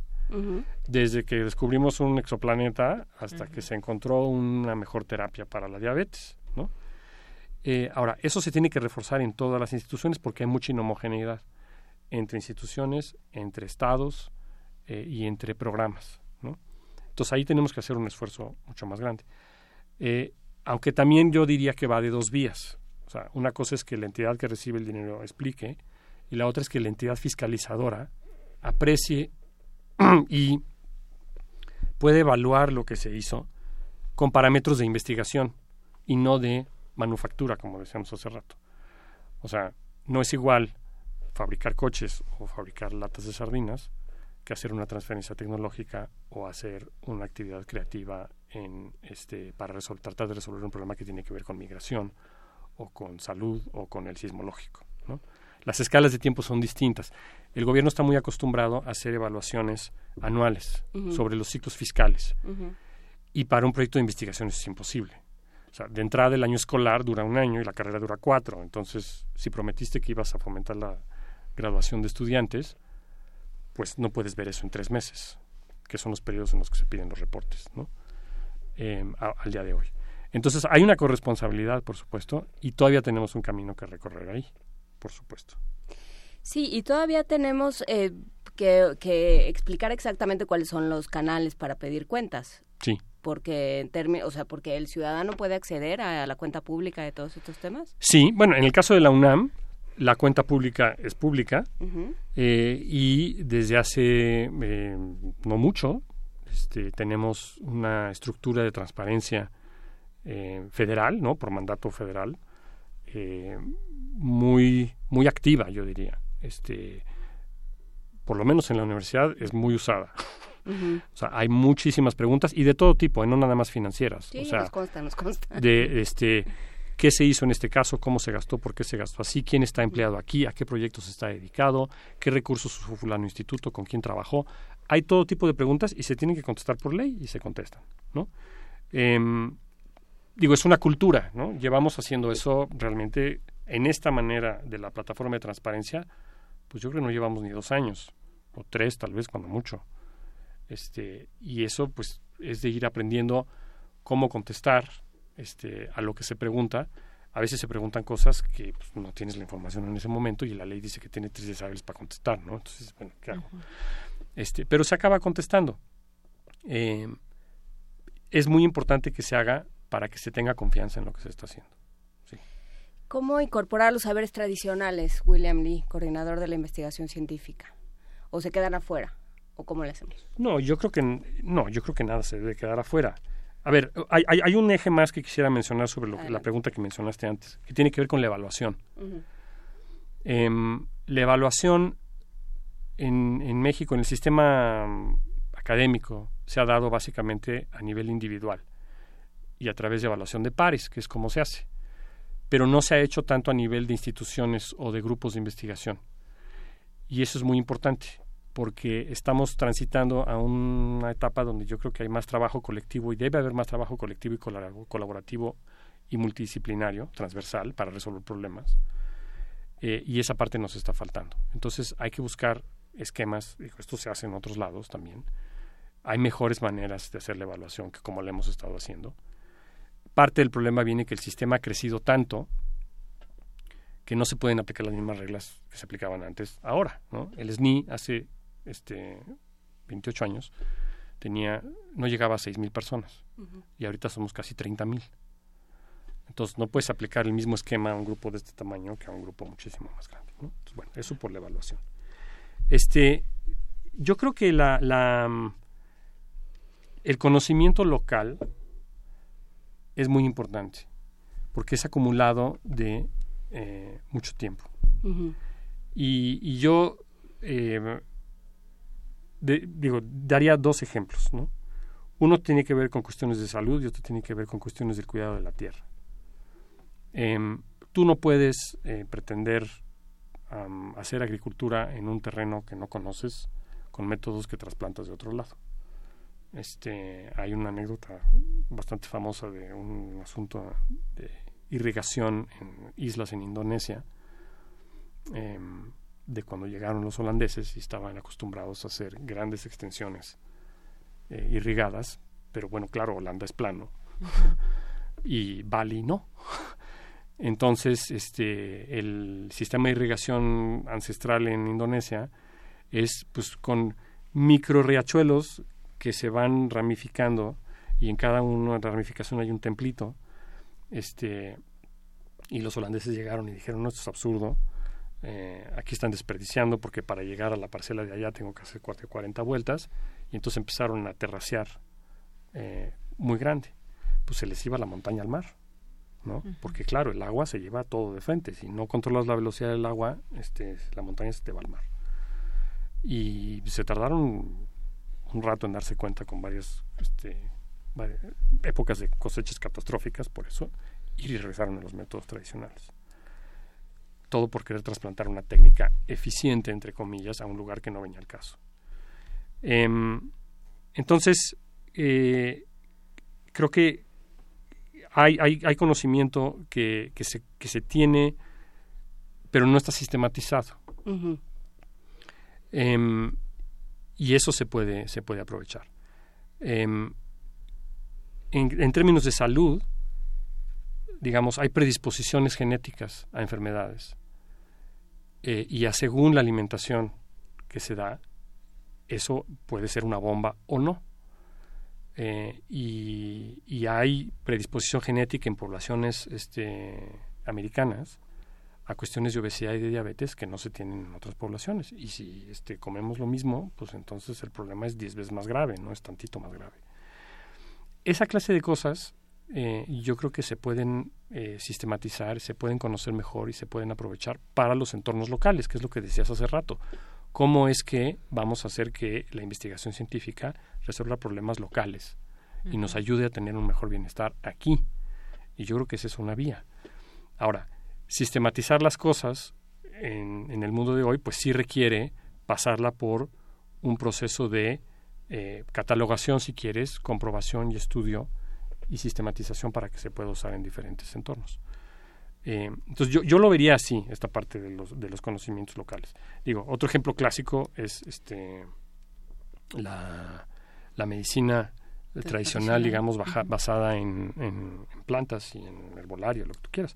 Pues es el origen real de la farmacología, de todas maneras.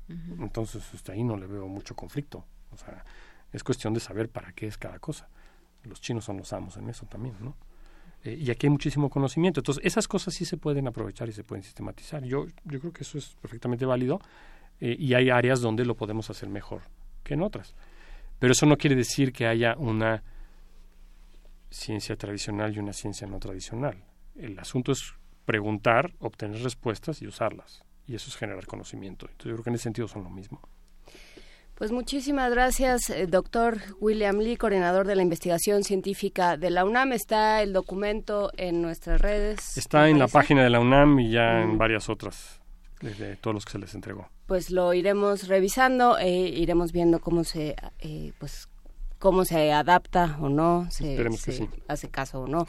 Lo seguiremos platicando. Gracias, William Lee. Muchísimas gracias. Gracias. Y nos vamos con música. Nos vamos con música. Abdullah Ibrahim, Desert Flowers.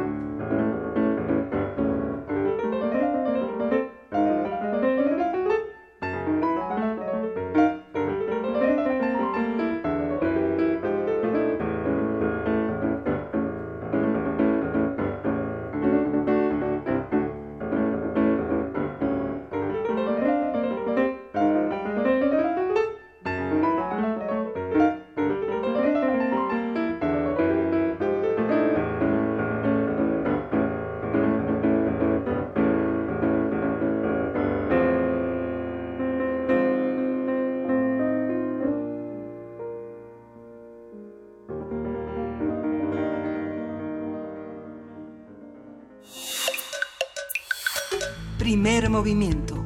Hacemos comunidad. Nota Internacional. Hace algunos días la ONU estableció que existen elementos de genocidio intencional en la operación militar efectuada hace un año en el estado de Rakhine, en, Myanmar, contra la minoría musulmana rohingya. Un informe de la misión de la ONU pidió que la justicia internacional someta a juicio al jefe de las Fuerzas Armadas de Myanmar y otros cinco jefes militares por genocidio, crímenes contra la humanidad y crímenes de guerra. El documento también criticó a Aung San Suu Kyi, el líder de, de, facto del país, por su pasividad ante el contexto opresivo más amplio y la retórica del odio contra los rohingya. La ONU también condenó a la plataforma Facebook por permitir la difusión de la campaña de odio. De acuerdo con cifras oficiales, la persecución de la minoría étnica provocó el desplazamiento de 700.000 personas y la muerte de al menos 10.000 musulmanes rohingyas. Ayer, la justicia de Myanmar condenó a siete años de prisión a dos periodistas de la agencia Reuters acusados de vulnerar el secreto de Estado tras haber investigado este caso. A partir de las noticias sobre Myanmar y la persecución de la minoría de los rohingyas, hablaremos sobre las acusaciones de la ONU sobre genocidio y el papel de Aung San Suu Kyi las redes sociales y las Fuerzas Armadas. Nos acompaña el doctor Adolfo Laborde, analista internacional y profesor investigador de la Facultad de Economía y Negocios de la Universidad Anáhuac. Bienvenido. ¿Qué tal? Buenas tardes, días, perdón, muy buenos días. Buenos días, Adolfo Laborde. ¿Cómo eh, ya hemos hablado anteriormente de este tema, pero ¿qué, ¿qué es lo que sucede aquí? Sí, bueno, es un tema largo, complicado. Eh, esto tiene que ver directamente con la transición eh, de poder en, en, Myanmar. Eh, recordemos lo que sucedió, cómo llegó esta mujer después de que hubo una resistencia, un arresto domiciliario, toda una campaña global ¿no?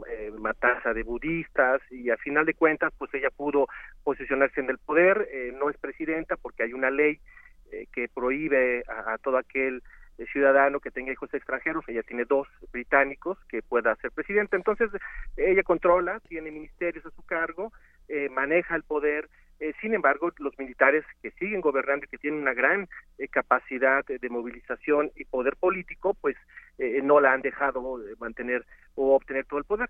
ella, me parece, en este contexto de, de persecución y de su inacción, pues obedece, pienso, a una eh, a, una alianza pues no muy abierta con los militares porque ella eh, busca eh, en el corto eh, plazo hay elecciones en el 2020 que se modifique esta ley hecha para que ella no pueda llegar a la presidencia para que en el 2020 repito en caso de que siga esta tendencia favorable eh, ¿no? de, los votos hacia su partido, pues pueda eh, ser la nueva presidenta eh, oficial. Entonces me parece que ese es el contexto, pero bueno, pues en, el, en el Inter pues ha habido una, repito, una inacción por parte de ella, ha colaborado, ha guardado silencio, ella me parece que tácitamente está apoyando las acciones del ejército y bueno, pues es una minoría y esa minoría pues atenta contra la identidad de, ese país que básicamente es musulmán.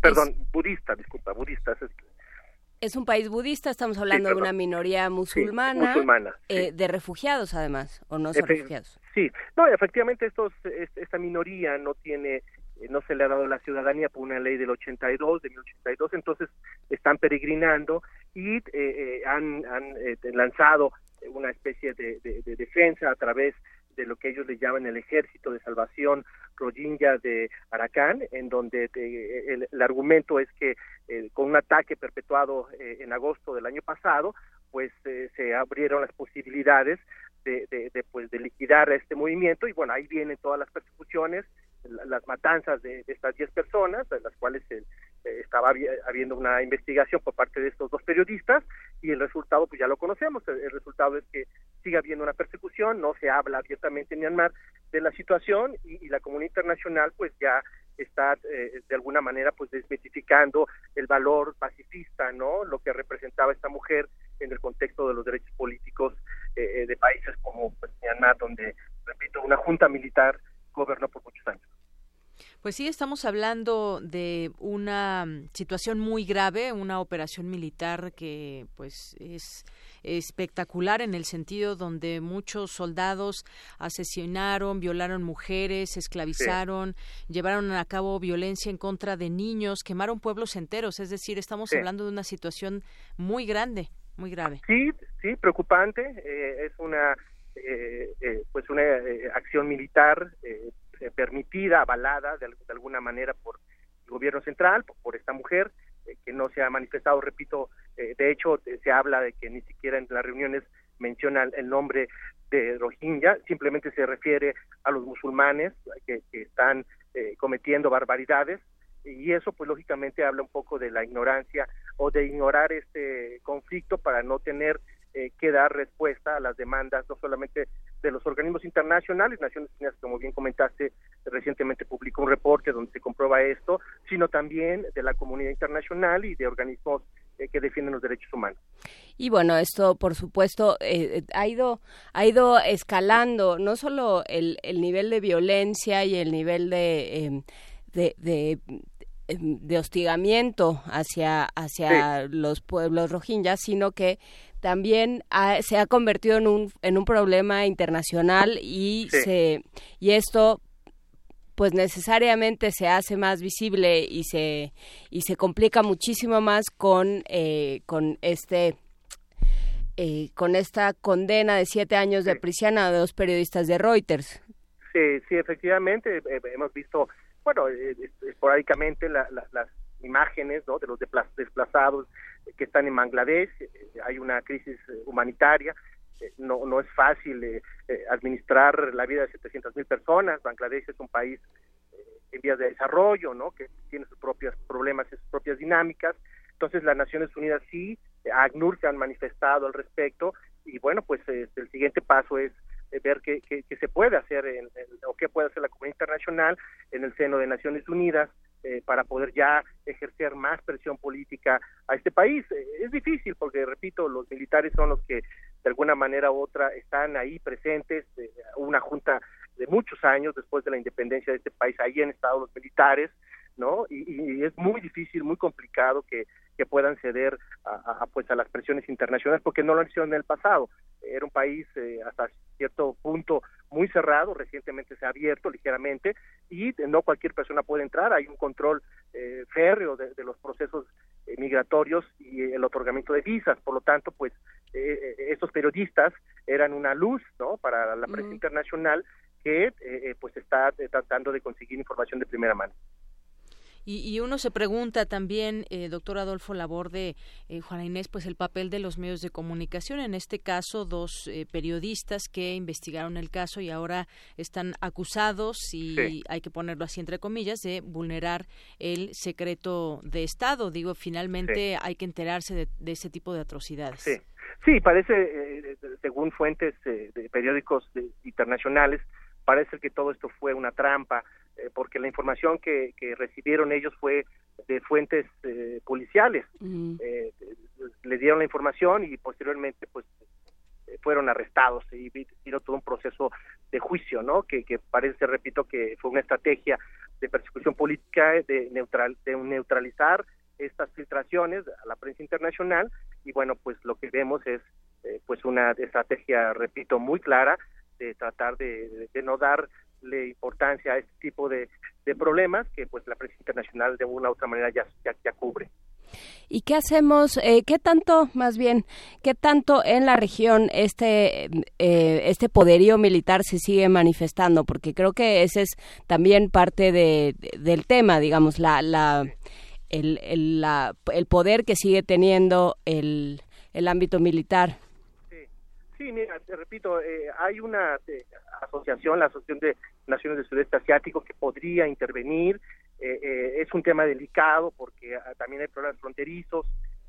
muchos de los países del sudeste asiático, cuando se independizaron en la década de los 50 y, se, generó ese nuevo neocolonialismo, dejaron pues muy clara su posición y hubo una gran cantidad de conflictos territoriales. Entonces, esos esos, e, esos problemas persisten en algunas naciones.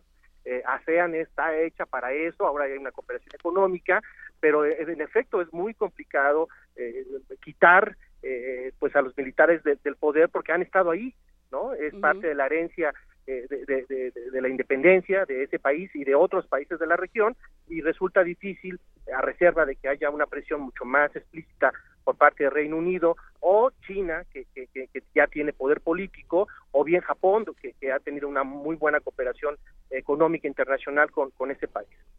Pero ese era el mandato que se le dio a Aung San Suu Kyi, de alguna manera, digamos, el, el poder... Eh, el, poder sacar a los militares o enfrentarse o, por lo menos ser un contrapeso y no lo está cumpliendo. ese era el espíritu, era el símbolo de, espíritu, era el símbolo de, la esperanza. Eh, hay hasta una película, me parece que en la pasada entrevista la, comentamos, que nos habla un poco de la vida de esta mujer, eh, cómo este, su padre, su familia fue asesinada, eh, posteriormente ella fue, eh, pues este, salió, regresó con su con su esposo, su esposo la dejó, ella se queda en arresto domiciliario por 10 años, hay toda una estrategia de presión simbólica hasta que eh, pues ella logra a través de este movimiento de su partido político eh, obtener eh, pues una mayoría en, la cámara baja. Entonces pero los militares siguen ahí no porque hay una ley que les da la mayor el control del, pues del Congreso y eso pues lógicamente pues a ella le ha atado de manos. Y, y, pues de alguna manera u otra hay que nos indican que ella quiere ser presidenta oficial, porque no lo es, pero tiene el poder político gran influencia, y la alianza eh, eh, eh, se refleja en silencio, pues este, con los militares me refiero, al no pues condenar o al no tener este, acciones muy explícitas sobre el, fenómeno de este grupo, de esta minoría que, que bueno, pues, repito, está en una situación de vulnerabilidad y ya hay una crisis humanitaria. Nos pregunta Ricardo Orozco por eh, Estados Unidos y China eh, disputándose a Myanmar como enclave geopolítico. ¿Esto es así? Mira, eh, me parece que la transición de poder del mundo pues ha cambiado las fichas de ajedrez. Estados Unidos me parece que no está tan interesado en, este país. ha dejado responsabilidad, ha dejado actores en, administración del presidente eh, Trump. Estoy hablando del presidente Trump, no del pasado. Eh, y no, no, no creo que, esté tan interesado porque no se han manifestado. Eh, en cambio, China, repito que, ya es un jugador importante en la región, sí podría de alguna manera presionar políticamente porque tiene influencia no solamente en, en, este país, sino en otros y a través de la cooperación económica, ellos tienen un proyecto que es el, la Ruta de la Seda, en donde dotan de recursos, infraestructura a los países eh, que están en Asia, Asia Central, pues podría ser un instrumento político. Pero bueno, tampoco China se ha manifestado. En todo caso, eh, eh, los países del sudeste asiático que podrían hacer algo son los miembros de ASEAN.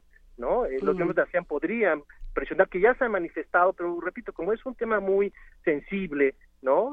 y es difícil penetrar las estructuras de poder se ha refugiado en sus propias estructuras, pues resultaría difícil que la presión internacional eh, con puras consignas o, reclamaciones funcione. Se, debe de ya de, dar paso a una intervención directa por parte de la comunidad internacional, en este caso ANSEAN, o bien Naciones Unidas, como ya lo comenté. pese, a, pese, a, todos estos problemas de la ONU, esta denuncia de genocidio internacional, pues los, los problemas siguen ahí enquistados. Efectivamente, se ve difícil, se ve complicado porque, mira, eh, eh, sí, efectivamente es un es un eh, es un punto geopolítico importante, ¿no? pero pero bueno, tampoco tiene tantos recursos, ¿no?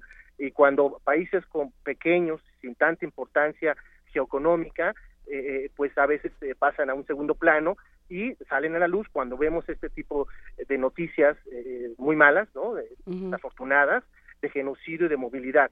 ¿no? Entonces es cuando la prensa empieza a tomar eh, pues notas sobre ello, pero bueno, sí se necesitan acciones muy concretas, no solamente este, dotar a estos refugiados de, de, mantas, ¿no? de casas de campaña, sino eh, presionar políticamente para que este, se pare esta masacre, pero lo veo difícil porque eso responde a, unas dinámicas políticas al interior de la propia Myanmar. Pues bueno, lo seguiremos observando. Muchísimas gracias, doctor Adolfo Laborde, analista internacional, profesor investigador de la Facultad de Economía y Negocios de la Universidad de Anáhuac. Gracias por estar nuevamente con nosotros. Con mucho gusto, les mando un abrazo a todos. Buenos días. Buenos días, muchas gracias. Y no, no sé qué está haciendo. Nos vamos a música, ¿no? Sí. Ah, vamos a yo música. veía que habría como como si tuviera como si estuviera tirando una una telita de araña en su en sus dos deditos, Uriel, y no entendía nada de lo que estaba sucediendo. Bueno, pero por lo pronto nos vamos a música, Juana Inés, auditorio, vamos a escuchar a Nina Simón, Here Comes the Sun, esta cantante estadounidense afroamericana.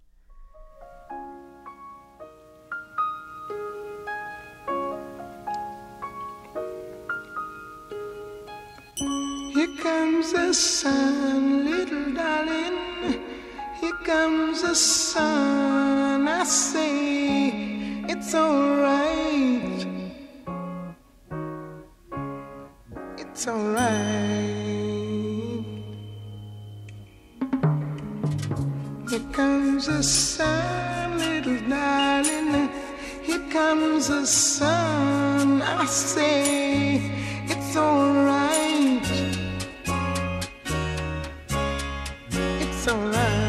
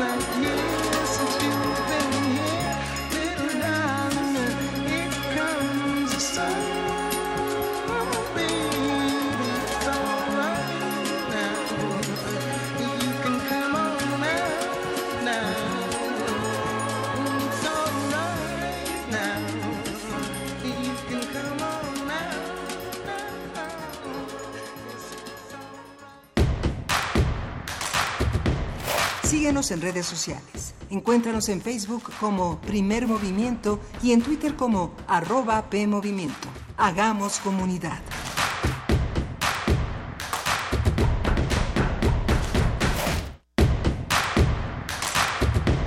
Síguenos en redes sociales. Encuéntranos en Facebook como Primer Movimiento y en Twitter como arroba PMovimiento. Hagamos comunidad.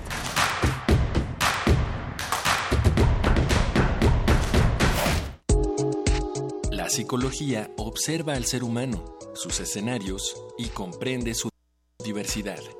Adentrémonos en ella. Juntos hagamos conciencia, psicología y sociedad. Un programa de análisis y reflexión con Berenice Camacho y las doctoras en psicología Tania Rocha y Mariana Gutiérrez. Todos los lunes a las 18 horas por el 96.1 de FM y su retransmisión los jueves a las 16 horas por el 860 de AM. Radio UNAM, Experiencia Sonora. ¿Quiénes hacen la ciencia? ¿Cómo se suma la ciencia a las soluciones de los problemas iberoamericanos? En nuestra vida. La ciencia que somos. La ciencia que somos. Iberoamérica al aire. Viernes a las 10 y media de la mañana. 96.1 de FM. Retransmisión, domingos a las 9.30 de la mañana por el 860 de AM. Radio UNAM. Experiencia sonora. Gracias. Gracias. Gracias. Gracias. Gracias. Gracias. Gracias. Gracias por confiar en nuestro movimiento, tu movimiento. Nosotros te dimos nuestra palabra y tú nos diste tu confianza. Te vamos a demostrar que con nosotros tu voto tiene garantía. Gracias por tomar el futuro en tus manos. De corazón, gracias. Muchas gracias. Movimiento Ciudadano. La Biblioteca de México se suma al homenaje por el centenario del natalicio del poeta Alichu Macero con la exposición Un despertar literario. Alichu Macero y Jorge González Durán en la revista Nueva, que muestra la labor literaria y editorial del autor Nayarita al lado de otros escritores como José Luis Martínez y Leopoldo Sea. La muestra Un despertar literario, Alichu Macero y Jorge González Durán en la revista Tierra Nueva se puede visitar en la Biblioteca de México.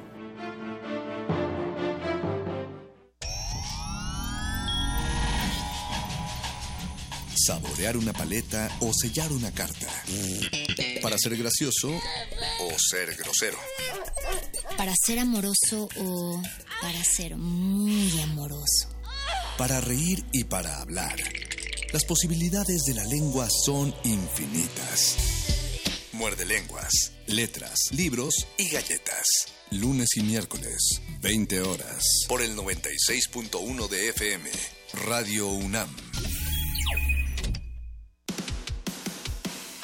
Dejar huella en cada aula de la UNAM es un deber de un verdadero Puma. Deja tu huella y apoya Fundación UNAM a de cara a miles de universitarios. Súmate 5340-0904 o en www.funam.mx.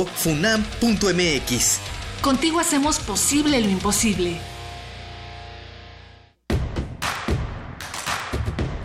Encuentra la música de primer movimiento día a día en el Spotify de Radio UNAM y agréganos a tus favoritos.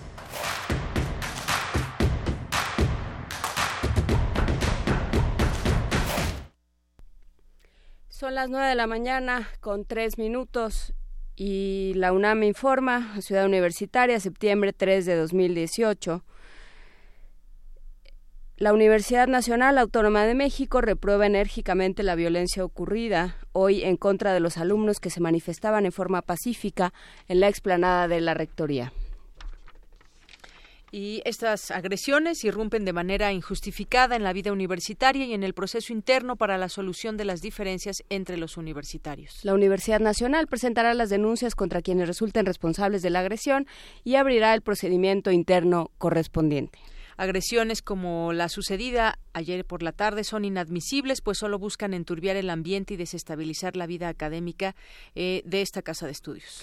Esta universidad refrenda su disposición al diálogo y a la solución pacífica de los diferendos. Esto se emitió el día de ayer en Ciudad Universitaria. Vamos por lo pronto a la, no, a la poesía necesaria. Le vamos a dar la voz en este momento a, a, Gilberto Owen, pero a, Gilbert, a las palabras de Gilberto Owen en voz de Gabriel Pingarrón. ¿Sí? ¿Alguien? Sí, Gabriel Pingarrón. Y después vamos a escuchar de Higinio Rubalcaba, un par de piezas de Higinio Rubalcaba, y vamos a la poesía necesaria. Primer movimiento. Hacemos comunidad. Es hora de Poesía Necesaria.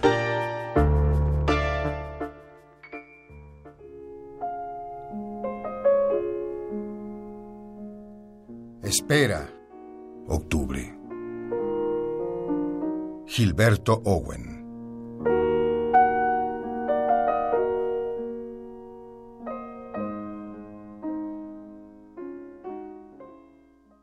Espera.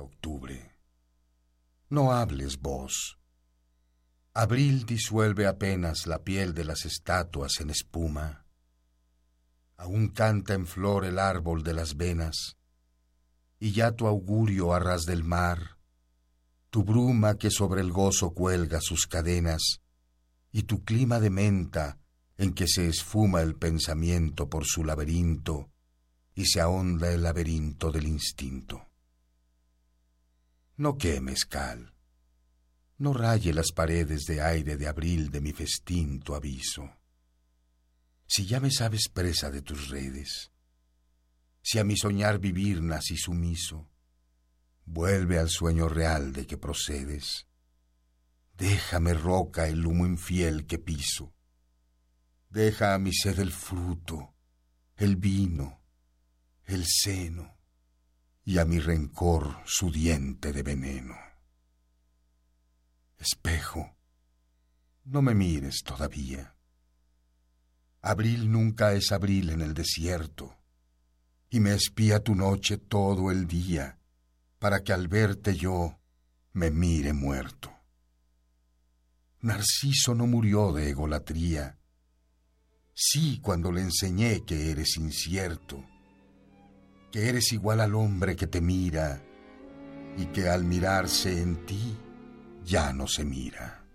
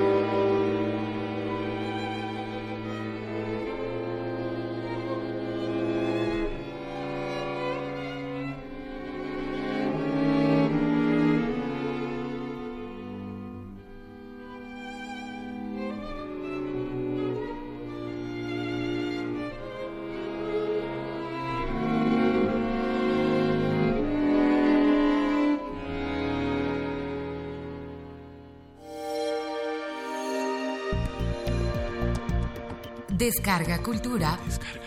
Punto UNAM.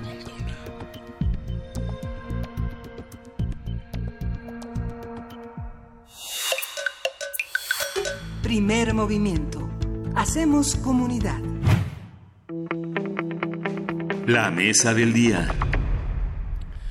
La las nueve de la mañana con 11 minutos eh, estoy aquí con Deyanira Morán. Hay que decir que Luisa Iglesias está trabajando, Miguel Ángel Quemain también, en otros, en otros esfuerzos, persiguiendo otros esfuerzos distintos. Esperemos que les vaya muy bien a los dos y se reincorporan muy pronto.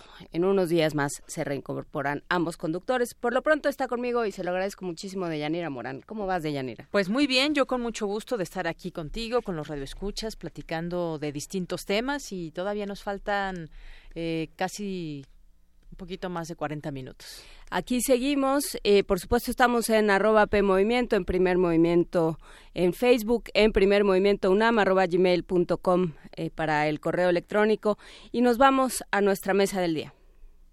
Ah, ya está, nuestra mesa del día.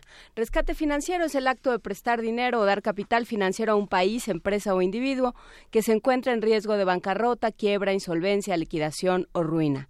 Estos préstamos son otorgados por organismos como el Fondo Monetario Internacional o el Banco Mundial a cambio de medidas económicas que incluyen severos planes de austeridad, cambios en los sistemas de pensiones o ajustes fiscales.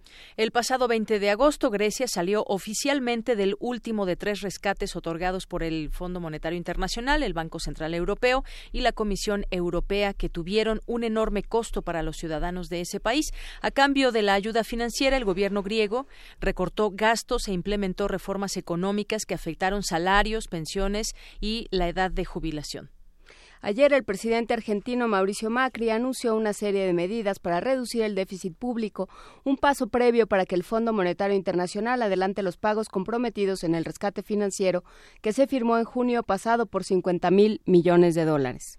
Este martes el gobierno de Macri presentará en la reunión con directivos del Fondo Monetario Internacional en Washington el plan de ajuste que incluye una reducción a la mitad de los ministerios y aplicación de aranceles a todas las exportaciones. A partir de estos temas y de los otros que, van saliendo, vamos a platicar sobre este el término de rescate financiero, a qué hace referencia, quién lo lleva a cabo y cómo afecta la dinámica entre las naciones, la soberanía de las naciones y en qué momento es pertinente plantearlo. Nos acompaña la doctora Marta Ockman, ella es profesora de la Escuela de Gobierno y Transformación Pública del Instituto Tecnológico de Monterrey. Muchísimas gracias, doctora Marta Ockman, por platicar con nosotros. Al contrario, siempre es un placer estar con ustedes. A ver, ¿a qué, eh, ¿cuáles son las consecuencias, más allá de las consecuencias económicas, eh, las consecuencias geopolíticas de un rescate financiero? Pues eh, yo creo que depende mucho de, de cada caso. Por ejemplo, Grecia, que es como el, eh, un país eh, últimamente o recientemente eh, eh, pues más discutido porque el rescate duró ocho años, uh -huh. es decir, pues prácticamente una década. Y el eh, y era un caso muy particular porque, como mencionaban, de hecho la, el dinero provino principalmente de la, del Banco Europeo y, y las condiciones estaban eh, negociadas, claro, con Fondo Monetario, pero con los, eh, principalmente con los demás países eh, mm. europeos y principalmente ahí se, se, formó como un eje de, de, de hostilidad entre lo que eh, era Grecia y lo que eh, era Alemania. Yo creo que aquí lo importante es considerar que que los casos son como diferentes, ¿no? Porque, mm. eh, por ejemplo, en el caso de Europa, pues hubo rescates no solamente de Grecia, también eh, España, Portugal, eh, Irlanda, y en todos estos países eh, las cuestiones eran como más tranquilas, mucho menos eh, dadas a enfrentamientos. En todos los casos implicó medidas de ajuste, mm. porque, es como decirlo, yo creo que, que, hay que entender que el que presta dinero pues pone las condiciones, ¿no? Uh -huh. Eso también nos sucede a nosotros. Entonces, eh, las condiciones son eh, que, eh, que, que, los países disminuyan lo que es, es, endeudamiento y eso pueden hacer en dos formas, o sea, gastar menos o en producir más, es decir, que el PIB crezca más, porque finalmente el endeudamiento se mide en un eh, porcentaje de lo que es la deuda frente a, a lo que es el PIB, ¿no? que, que digamos el ingreso eh, eh, del país. Entonces, en el caso de, de, Grecia, eh, lo que lo que mm, aumentó mucho la, la polémica al respecto es que en Grecia acusaba a los países europeos de falta de solidaridad y los países europeos acusaban a Grecia de falta de responsabilidad porque Grecia, el gobierno de Grecia mintió sobre lo que eran sus cuentas, ocultó la información durante, mm, durante varios años y eso evidentemente agravó la crisis, ¿no? Entonces, la percepción, em, ¿cómo, decirlo? El dinero que, que, que tiene Fondo Monetario, por ejemplo, que tiene Banco Central Europeo, pues finalmente es el dinero que ponen otros gobiernos. Y en em, y esos gobiernos en, eh, en el caso de Fondo Monetario menos, pero en el caso de rescate de los países europeos como Grecia, ese dinero y esos préstamos es, forman parte de lo que es el debate electoral. En el caso de Alemania, particularmente, los periodos son muy cortos, de cuatro años. Y entonces, claro, los, los, eh, eh, todo el discurso tan, tan, tan hostil hacia Grecia, tan, incluso mm, en la percepción de Grecia y en mi percepción también, en hasta mm, a veces como, como ofensivo, ¿no? En, el sentido de considerar que son irresponsables, que, que son como eh, eh, casi por naturaleza mm, flojos, deshonestos, corruptos, eh, pues evidentemente el, en Alemania tenía una explicación electoral pero en, en eh, para nada ayudó a, a, lo que era la percepción de los griegos sobre lo que es la mm, eh, eh, pues las medidas impuestas. Ahora, en el caso de Grecia, sí, sí hay que reconocer que, por ejemplo, mm, cuando estás hablando, por ejemplo, de, de cuestión de pensiones o, o, de edad de, jubilación, pues la verdad las condiciones estaban mucho, mucho más laxas que, en la mayoría de los países, evidentemente, incluyendo a México, ¿no? Entonces también hay que hay que reconocer que que algunas medidas, por ejemplo, la incapacidad de de, eh, eh, de, lo que es eh, el gobierno de, de recabar los impuestos, pues en Grecia estaba en, en los niveles pues realmente alarmantes, ¿no? Yo creo que aquí una cuestión eh, más bien que, que como que no se resuelve es primero, si las medidas de ajuste que se, que se exigen realmente es la mejor solución a la crisis. Mm. Porque, pues sí, disminuyen el endeudamiento, pero como decía, en la forma de disminuir el, el, endeudamiento tiene dos caminos y ahí los economistas no se ponen de acuerdo. Pues uno es gastar menos y otro es generar más. Y el problema es que todas esas medidas de ajuste, por ejemplo, las cuestiones de, de mm, impuestos, las cuestiones evidentemente de tasas de interés, en eh, recortar lo que es eh, finalmente el ingreso de, de, las personas y por ende su capacidad de compra, pues no ayuda al crecimiento de, de, las economías, al contrario, las economías pues entran en recesión. Entonces, una como como una pregunta que, que, que creo que, que no está resuelta es, por ejemplo, en el caso de Grecia, ok, ocho años de, de medidas, ocho años de rescate, ocho años de ajuste. Es cierto, Grecia ya tiene la capacidad de emitir, emitir su propia deuda, ya, ya se restableció hasta cierto punto la confianza de los mercados hacia Grecia pero la crisis no ha terminado.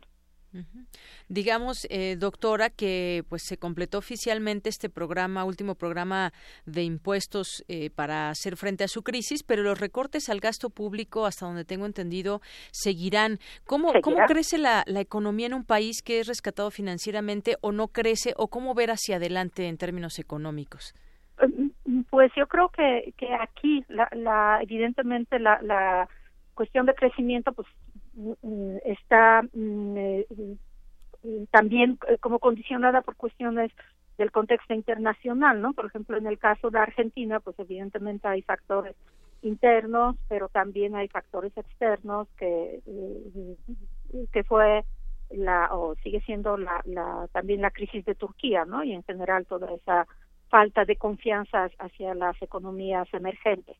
Entonces, en em, la, eh, eh, para crecer, pues evidentemente eh, lo que se necesita pues es la inversión, evidentemente lo que se necesita es la confianza, no solamente en mercado, sino también de consumidores para que, gasten el dinero, para que, mm, que, que exista la producción, pero también evidentemente sí, yo creo que, que es importante considerar cuestiones como de, de productividad, ¿no? Porque en Europa hay, hay todo un debate sobre la, la edad de jubilación, pero pues sí, sí, cuando se estableció la jubilación, no sé, a los 55, 57 años, pues es porque el promedio de vida o la expectativa de vida pues era una década más corta que actualmente, ¿no? Entonces, considerando en, en, eh, el envejecimiento de, de la población, el eh, parte de lo que es el ingreso del país, parte de lo que es el PIB y, ca- y una parte cada vez más eh, eh, fuerte, sí se va a las jubilaciones. Y bueno, eh, o sea, digamos, en, eh, eh, de acuerdo a estos criterios, por ejemplo, yo estaría ya en una edad de, de, de jubilación y, y pues ni siquiera es- me lo planteo, o sea, me siento una persona productiva, ¿no? Entonces también, y yo creo que es indudable que se necesitan ciertos ajustes porque pues las sociedades pues hemos cambiado en, en eh, la, la frustración en, en, en parte tiene que ver con, con lo que han sido las expectativas de las personas y esas expectativas pues los gobiernos no, no las pueden cumplir. La otra cuestión que me parece muy importante es quién se beneficia de lo que es el crecimiento de la economía. Y entonces aquí, claro, todos se benefician, ¿no? Pe- Pero costos y beneficios no se distribuyen de la misma manera. Entonces, por ejemplo, cuando estamos hablando de Grecia y, y de la cuestión de corrupción o la cuestión de cuentas eh, infladas, del gasto excesivo del gobierno, pues, pues, eh, ¿quién se, quién se favoreció? Pues siempre, desgraciadamente, en, eh, en primer instancia, los que se favorecen pu- pues son los políticos y, y es la gente cercana a, a, a lo que es el gobierno. ¿Quién asume los costos después cuando tenemos medidas de ajuste? Pues la gente común y corriente, ¿no? Que va a decir, pues yo no gasté, yo no inflé las cuentas, yo no le mentí a la Comisión Europea, ¿por qué tengo que que ajustarme ahora yo. Eh, Recuerdan ustedes lo de Fobapro, evidentemente en México, ¿no? Por supuesto. Que, que igual la, la gran, mm, eh, eh, ¿cómo decir, indignación de las personas era, ya, bancos actuaron de manera eh, irresponsable. Claro, también las personas que finalmente aceptaron las tarjetas se endeudaron y no pagaron, ¿no? Pe- Pero, finalmente, ¿a quién rescató el gobierno con el dinero de los impuestos de todos los ciudadanos? Pues a los bancos. Entonces, sí, sí, parte de, de la indignación es, es un poco, bueno, planteándolo en términos a lo mejor algo simples, es que los ricos nunca pierden, ¿no? es que finalmente, de, en manera desmesurada, eh, asumen los costos, pues es, el ciudadano a pie.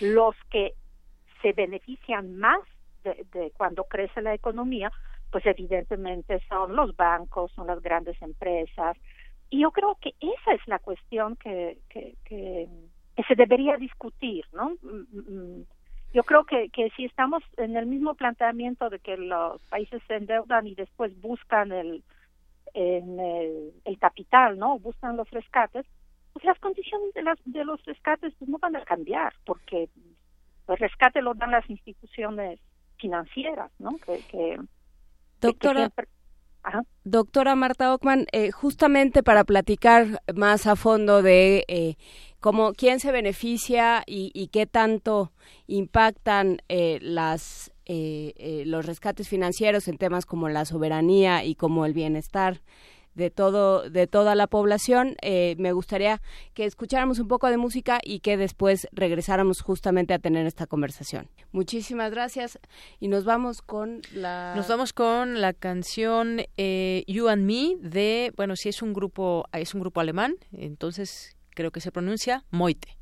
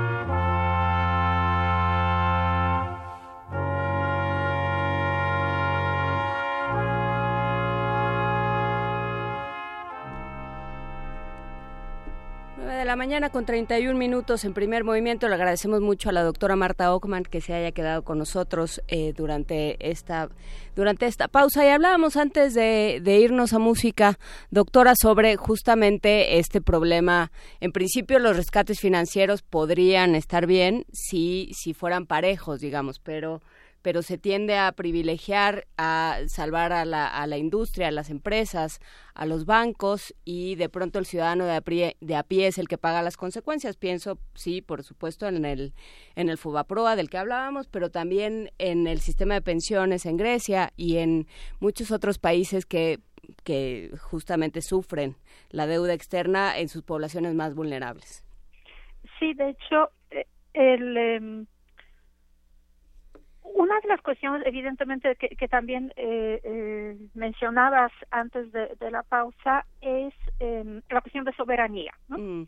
Porque efectivamente cuando hay un rescate, mm, pues la soberanía económica de los países se limita o, o a veces como como fue en el caso de Grecia pues de facto se suspende no porque porque había el, eh, funcionarios de, del Banco Europeo de, de, Fondo Monetario pues eh, revisando eh, lo que son eh, las cuentas en, en la, la, aprobación del presupuesto es eh, digamos una de las expresiones más importantes de la soberanía y de lo que son las atribuciones del poder legislativo que nos representa como ciudadanos ¿no?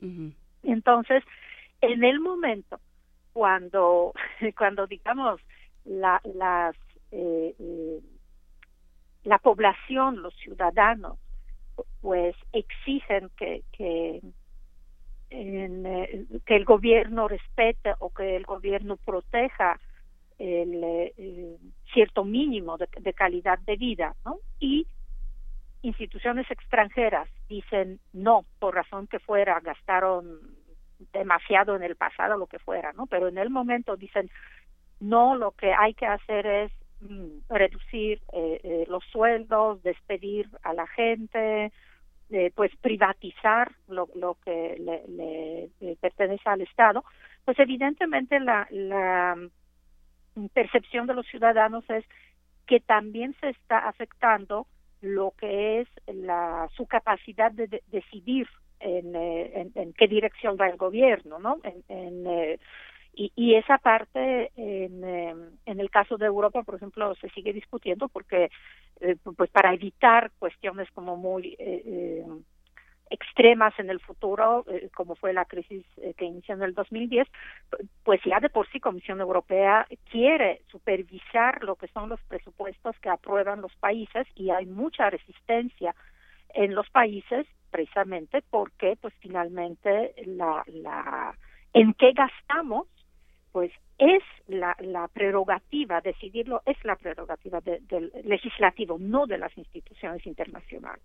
Entonces entra también esa cuestión de orgullo, entra esa cuestión de, eh, de sentir que los fuertes le dictan pues eh, finalmente reglas a, los débiles y ahí eh, eh pues salen todas esas percepciones que son percepciones eh, históricamente muy, muy, fuertes. En el caso de Grecia, evidentemente, eh, eh, dado que principalmente eran reclamos en contra de Alemania, entonces, pues, evidentemente, todo lo que fue la, la Segunda Guerra Mundial, la ocupación de Grecia, la, la lucha eh, de los griegos en, contra del fascismo. En eh, América Latina, evidentemente, to, todo el discurso del neocolonialismo, neoimperialismo. El, eh, yo creo que, que eh, que hay un, una cuestión también como para nosotros los ciudadanos, porque no vigilamos suficientemente al gobierno eh, eh, cuando las las eh, la situación no es una situación dramática, ¿no? Uh -huh. y, y y permitimos, o sea, finalmente eh, permitimos abusos, permitimos eso. Desde, desde hace años se, se, habla de que en México también, por ejemplo, la contribución fiscal de los ciudadanos frente a lo que es la contribución de las grandes empresas, pues evidentemente, pues relativamente eh, favorece a las grandes empresas que pagan muy pocos impuestos, ¿no? Entonces, mm, y, y como que no nos adelantamos a lo que podrían ser las, las consecuencias. En México actualmente está muy bien, pero pues evidentemente lo que lo que en el informe dijo el presidente Peña sobre la deuda, pues no es cierto, porque la deuda creció, creció en, en este sexenio. Es una deuda manejable, claro, está se considera que hasta 60% es una deuda manejable, pero la deuda creció. Y también en el caso, por ejemplo, de, de crisis en España, eh, eh, una, una de las causas de la crisis de España fue el sobreendeudamiento de los gobiernos locales, que también es un problema en México. ¿no? Entonces, yo siento que, que de repente eh, observamos lo que pasa fuera de nuestro país y, no hablo solamente de México sino lo mismo pasaba en Grecia lo mismo pasaba pues en España en Portugal en, em, y, y mientras la situación no es una situación catastrófica en eh, como actualmente Argentina como actualmente Turquía o hace algunos años Grecia pues no no, no presionamos para que el gobierno actúe responsablemente. Por ejemplo, eh, y ya no digo el, el, gobierno federal, ¿no? En el caso de, de, eh, de federalismo como, México. Pero, por ejemplo, el endeudamiento de los gobiernos locales, pues para nosotros los ciudadanos sí debería ser más fácil de vigilar y también debería haber mayor vigilancia del gobierno federal sobre lo que son las las eh, entidades porque porque muchos factores contribuyen a que el, eh, el problema de la deuda sea un problema inmanejable no evidentemente sí la, la el contexto internacional la la baja de confianza que uno puede decir que culpa tiene Argentina de lo que pasó en, en Turquía. Pero evidentemente eh, hay también eh, eh, esos, digamos, esas políticas eh, permisivas hacia, por ejemplo, poca disciplina fiscal o, por ejemplo, ineficiente sistema de recaudación de impuestos o un gasto que, que, mm, que no nos queda muy claro, por ejemplo, en el caso de, de, de México, ¿no? Pues, cuando recuerden el, primer grande grande polémica era con el gobierno de Coahuila, ¿no? ¿Por qué tanto eh, tanto endeudamiento? ¿Qué se puede hacer al respecto? Yo, yo creo que que sí podemos hacer varias cosas para disminuir lo que es el impacto de lo que serían los, los factores externos. Así es, doctora. Y, y, bueno, en este sentido también los casos de los que hemos estado hablando, que es el caso Grecia, caso Argentina, caso Turquía, pues tienen eh, distintas raíces sus, sus problemas a los que se han enfrentado. Eh, hablábamos ampliamente del caso de Grecia. Ahora el presidente de Argentina, Mauricio Macri, admite una emergencia, reduce ministerios, no sé qué tanto puede ayudar esto, reducir, eh, me parece una decena de ministerios desde la Casa Rosada ayer decía que no se puede seguir gastando más de lo que se tiene y hay que equilibrar las cuentas del Estado. Incluso salió también a flote este problema o este tema de la Casa de los Cuadernos, que es el presunto pago de eh, sobornos a empresarios de la obra pública, a funcionarios kirchneristas, por ejemplo, como un factor de la crisis. Y tenemos el caso de, Turquía, una industria debilitada donde pues su moneda, eh, la lira, se devalúa cada vez más y registra una inflación que no se había visto en 15 años. Es decir, cada uno tiene como sus particularidades.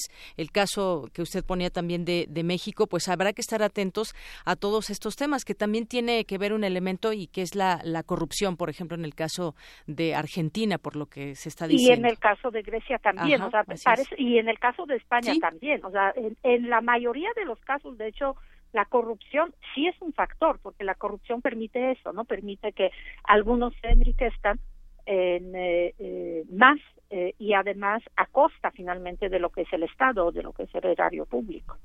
Aunque claro, yo creo que también hay esos otros factores ¿no? Que, no necesariamente dependen del, del Estado. En el caso de Turquía también evidentemente es la, política comercial de Estados Unidos, ¿no? toda esa cuestión de, del conflicto comercial que, que yo creo que el hecho de que México no está en afectado por la, la crisis de las economías emergentes que se dispara con Turquía es precisamente porque pues finalmente el acuerdo de, libre comercio eh, pues salió adelante no y, eso le da esa esa famosa confianza a los mercados que, que también pues es que estamos en una economía altamente especulativa. En el caso de Grecia, en, ese es el principal reclamo que yo creo al cual no se le puede ahora sí en, negar la validez, es que eh, los, eh, las políticas de ajuste no tenían que ser tan graves si Alemania hubiera accedido a eh, comunitarizar la deuda, es decir, si los demás, si todos los países de la zona euro dieran garantía a lo que es la, la era la, deuda de Grecia. Y Alemania siempre se negó a eso. Entonces yo creo que, que, que sí, la, la cuestión de, de, lo especulativo, de, que eh, ya la misma sospecha de que hay problemas pues agrava la situación de, de, problemas, ¿no? Porque yo creo que Macri eh, eh, con esas declaraciones, digo, el impuesto a las exportaciones indudablemente pues va a eh, aumentar a, corto plazo los ingresos del Estado, ¿no? Pero, por ejemplo, eso de reducir los ministerios, pues yo también creo que es algo de relativamente poco impacto financiero y es más como un impacto político, ¿no? Es como un discurso correcto que con el cual Macri se adelanta a lo que mm, son las exigencias del Fondo Monetario. Eh, Fernán nos hace un comentario en Twitter. Islandia en referéndum votó en contra del rescate a su sistema financiero por estar plagado de corrupción y sí pagaron las consecuencias y hoy están creciendo a mejor ritmo. ¿Qué, qué pasa cuando un país eh, se organiza y dice no lo queremos?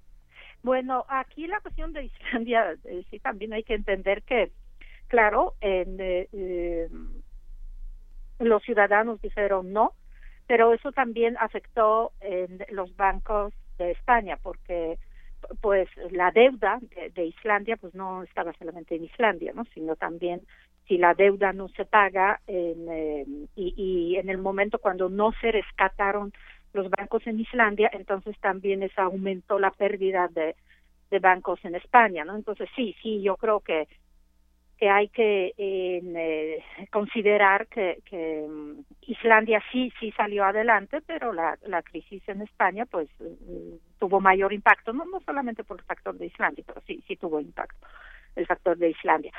Y en em, y sí es cierto que, que eh, hubo evidentemente las las eh, el factor de corrupción en Islandia, pero digo corrupción es corrupción, pero la escala de corrupción sí sí sí es diferente, ¿no? Entonces, eh, yo creo que, que igual cada economía es diferente. En el caso de Islandia, pues el, eh, las el alcance de la corrupción, aunque indudablemente suficiente para indignar a los eh, ciudadanos de Islandia, pues fue fue mucho menor que en el caso, por ejemplo, de Grecia.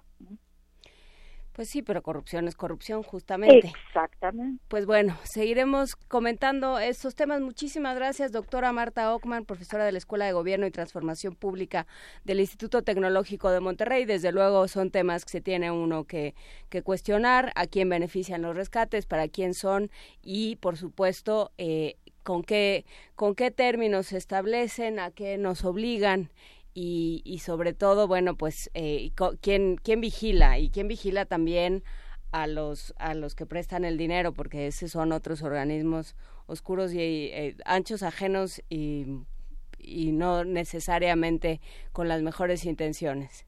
Sí, y yo creo que también hay, hay otras medidas no que necesariamente están directamente eh, relacionadas, pero, pero que, las, eh, los organismos financieros pues bloquean, por ejemplo, eso, impuesto a las transacciones financieras, ¿no? Que, que sí le darían un ingreso extra a los estados y entonces disminuirían lo que es la, necesidad de un financiamiento externo. ¿no? Y creo que es importante también esto que señala de las deudas locales, las deudas de los eh, los diferentes estados, de los diferentes municipios o en lo que sea que se que se eh, que se divida el país, también esa parte es importante, no solamente la deuda del país en sí, sino cada una de las deudas que van tomando las diferentes secciones y los diferentes gobiernos locales. Efectivamente, y, igual, por ejemplo, en el caso de, Alemania, se está hablando en, de que eh, aunque el sistema, digamos, eh, los principales bancos no tienen problemas de, de, malos manejos, pero que por ejemplo los pequeños bancos locales sí, sí, sí manejan mal lo que lo que son sus reservas, ¿no? Y que por eso también Alemania no quiso en una reforma del sistema bancario europeo precisamente para para no afectar la confianza de los mercados por lo que son los pequeños bancos en, locales. Entonces, pues incluso un factor local, un factor eh, aparentemente pues de, pequeño impacto sí puede desencadenar como reacción no que, finalmente va a afectar a, a, todo el país a toda una economía. Perfecto pues seguiremos platicando. Muchísimas gracias doctora Marta Ockman por platicar con nosotros. Eh, y nos vamos a música. Nos vamos a música con esta banda de Málaga, España, Chambao, y la canción es Los Muchachos de mi Barrio.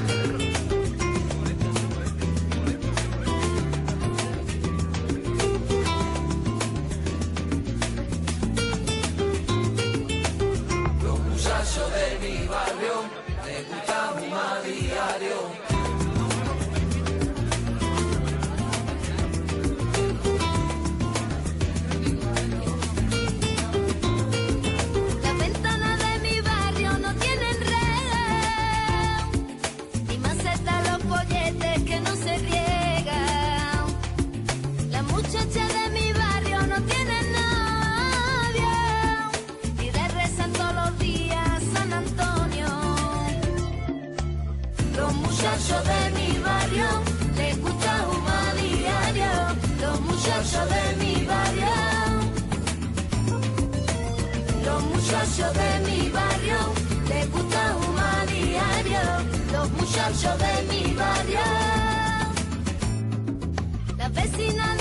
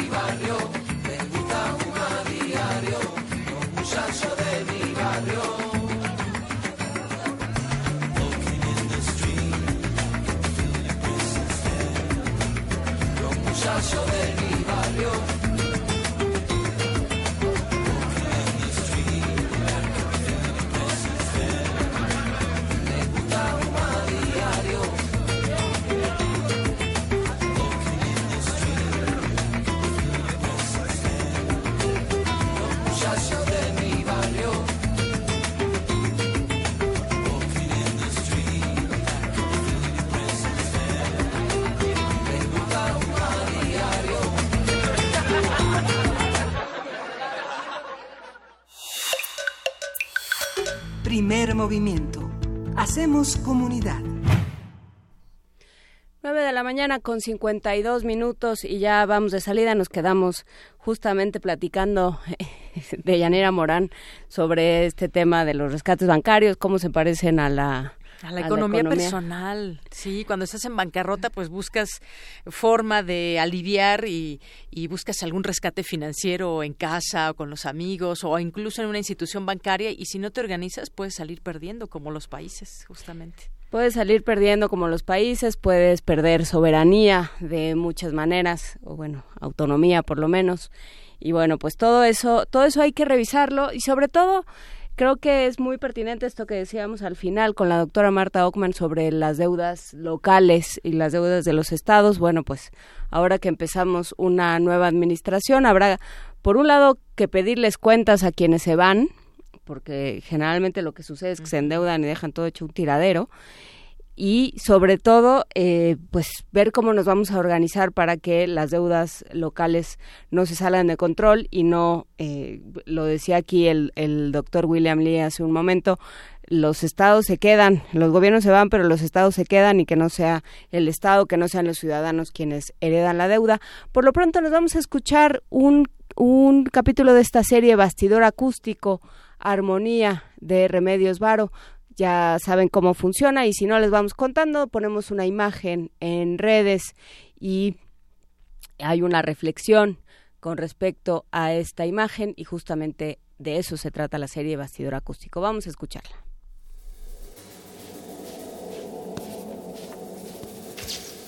Bastidor acústico.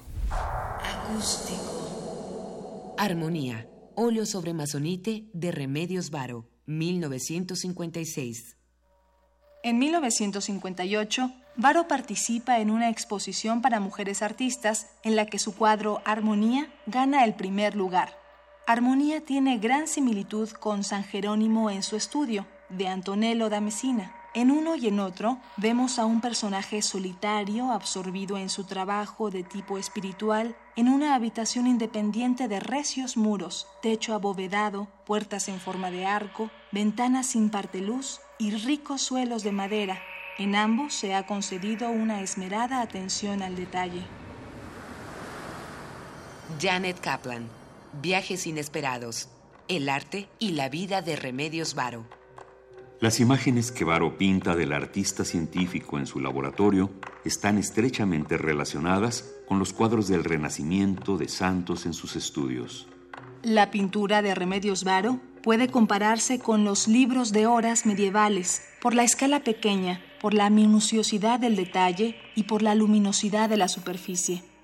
Los libros de horas eran para llevarlos consigo como ayuda en la meditación de las oraciones diarias y a su manera Remedios también pintaba imágenes para meditar, unas imágenes irónicas y humorísticas que compensa estudiar repetidamente. En Remedios, la fantasía, el humorismo, la fecundidad creadora emergen del anhelo primordial de trascendencia, de la convicción profunda de que este mundo es tan solo una pequeña manifestación de un todo mayor, infinito, que nuestra visión ordinaria y profana no puede abarcar. Por encima de esta existen otros universos desconocidos y otras leyes y tramas ocultas que rigen a todo lo existente, que lo relacionan y unifican más allá de las aparentes diversidades. Esa es la armonía que busca el sabio austero, el cual, con la ayuda invisible del azar, descubre la consonancia secreta entre una hoja, un caracol, claves, fórmulas teóricas, legumbres y prismas, consonancia armónica del universo, que Pitágoras expresó en matemáticas, en filosofía y en música, y por inmensas que sean las distancias entre los seres, hay hilos invisibles, conexiones que explican cómo las vidas de los hombres se vinculan. Juliana González, Trasmundo de Remedios Varo, en Remedios Varo.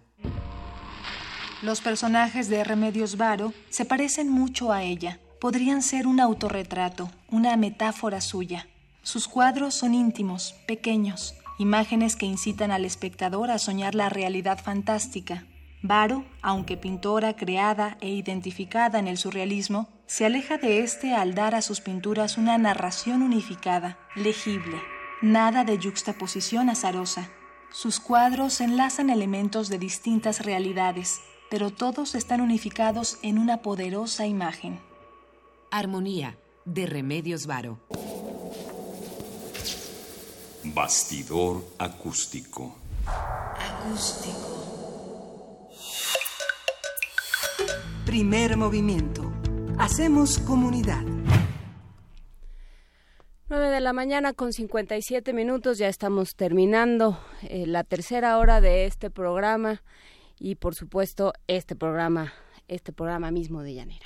Así es, ha sido un gusto estar aquí con el público de Primer Movimiento, contigo, con todo el equipo y pues bueno, tenemos todavía música, me parece, para despedirnos.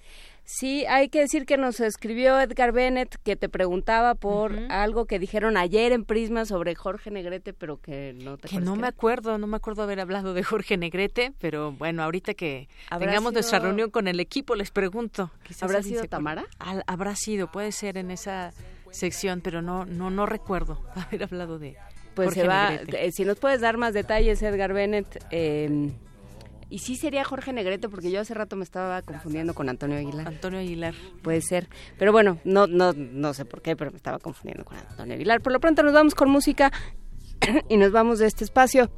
Con- Muchísimas gracias. Mañana va a estar con nosotros Héctor Castañeda, alias el perro muchacho, en este carrusel de, eh, de celebridades que estamos haciendo por eh, porque nuestros conductores se fueron a explorar otros caminos y ya regresan pronto. Muchísimas gracias, Dayanera Morán, por, por venir, por De nada, acompañarnos. gusto.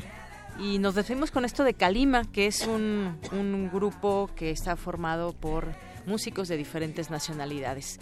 Pues ya te dio la tos, Juana Inés. Ya me dio la tos, pero ya se me está quitando. Ahorita tomo agua. Muchísimas gracias. Esto fue Primer Movimiento. El mundo desde la universidad. Hasta luego. ilusión tras corrupción se ha cortado ese camino difundido. El bien y el mal indiferencia ante el patrón consolidado por la razón.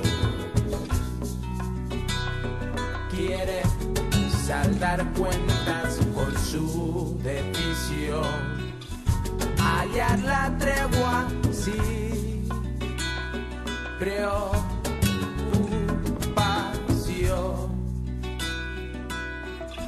sin decisión, se da cuenta. Radio UNAM presentó Primer Movimiento. El mundo desde la universidad.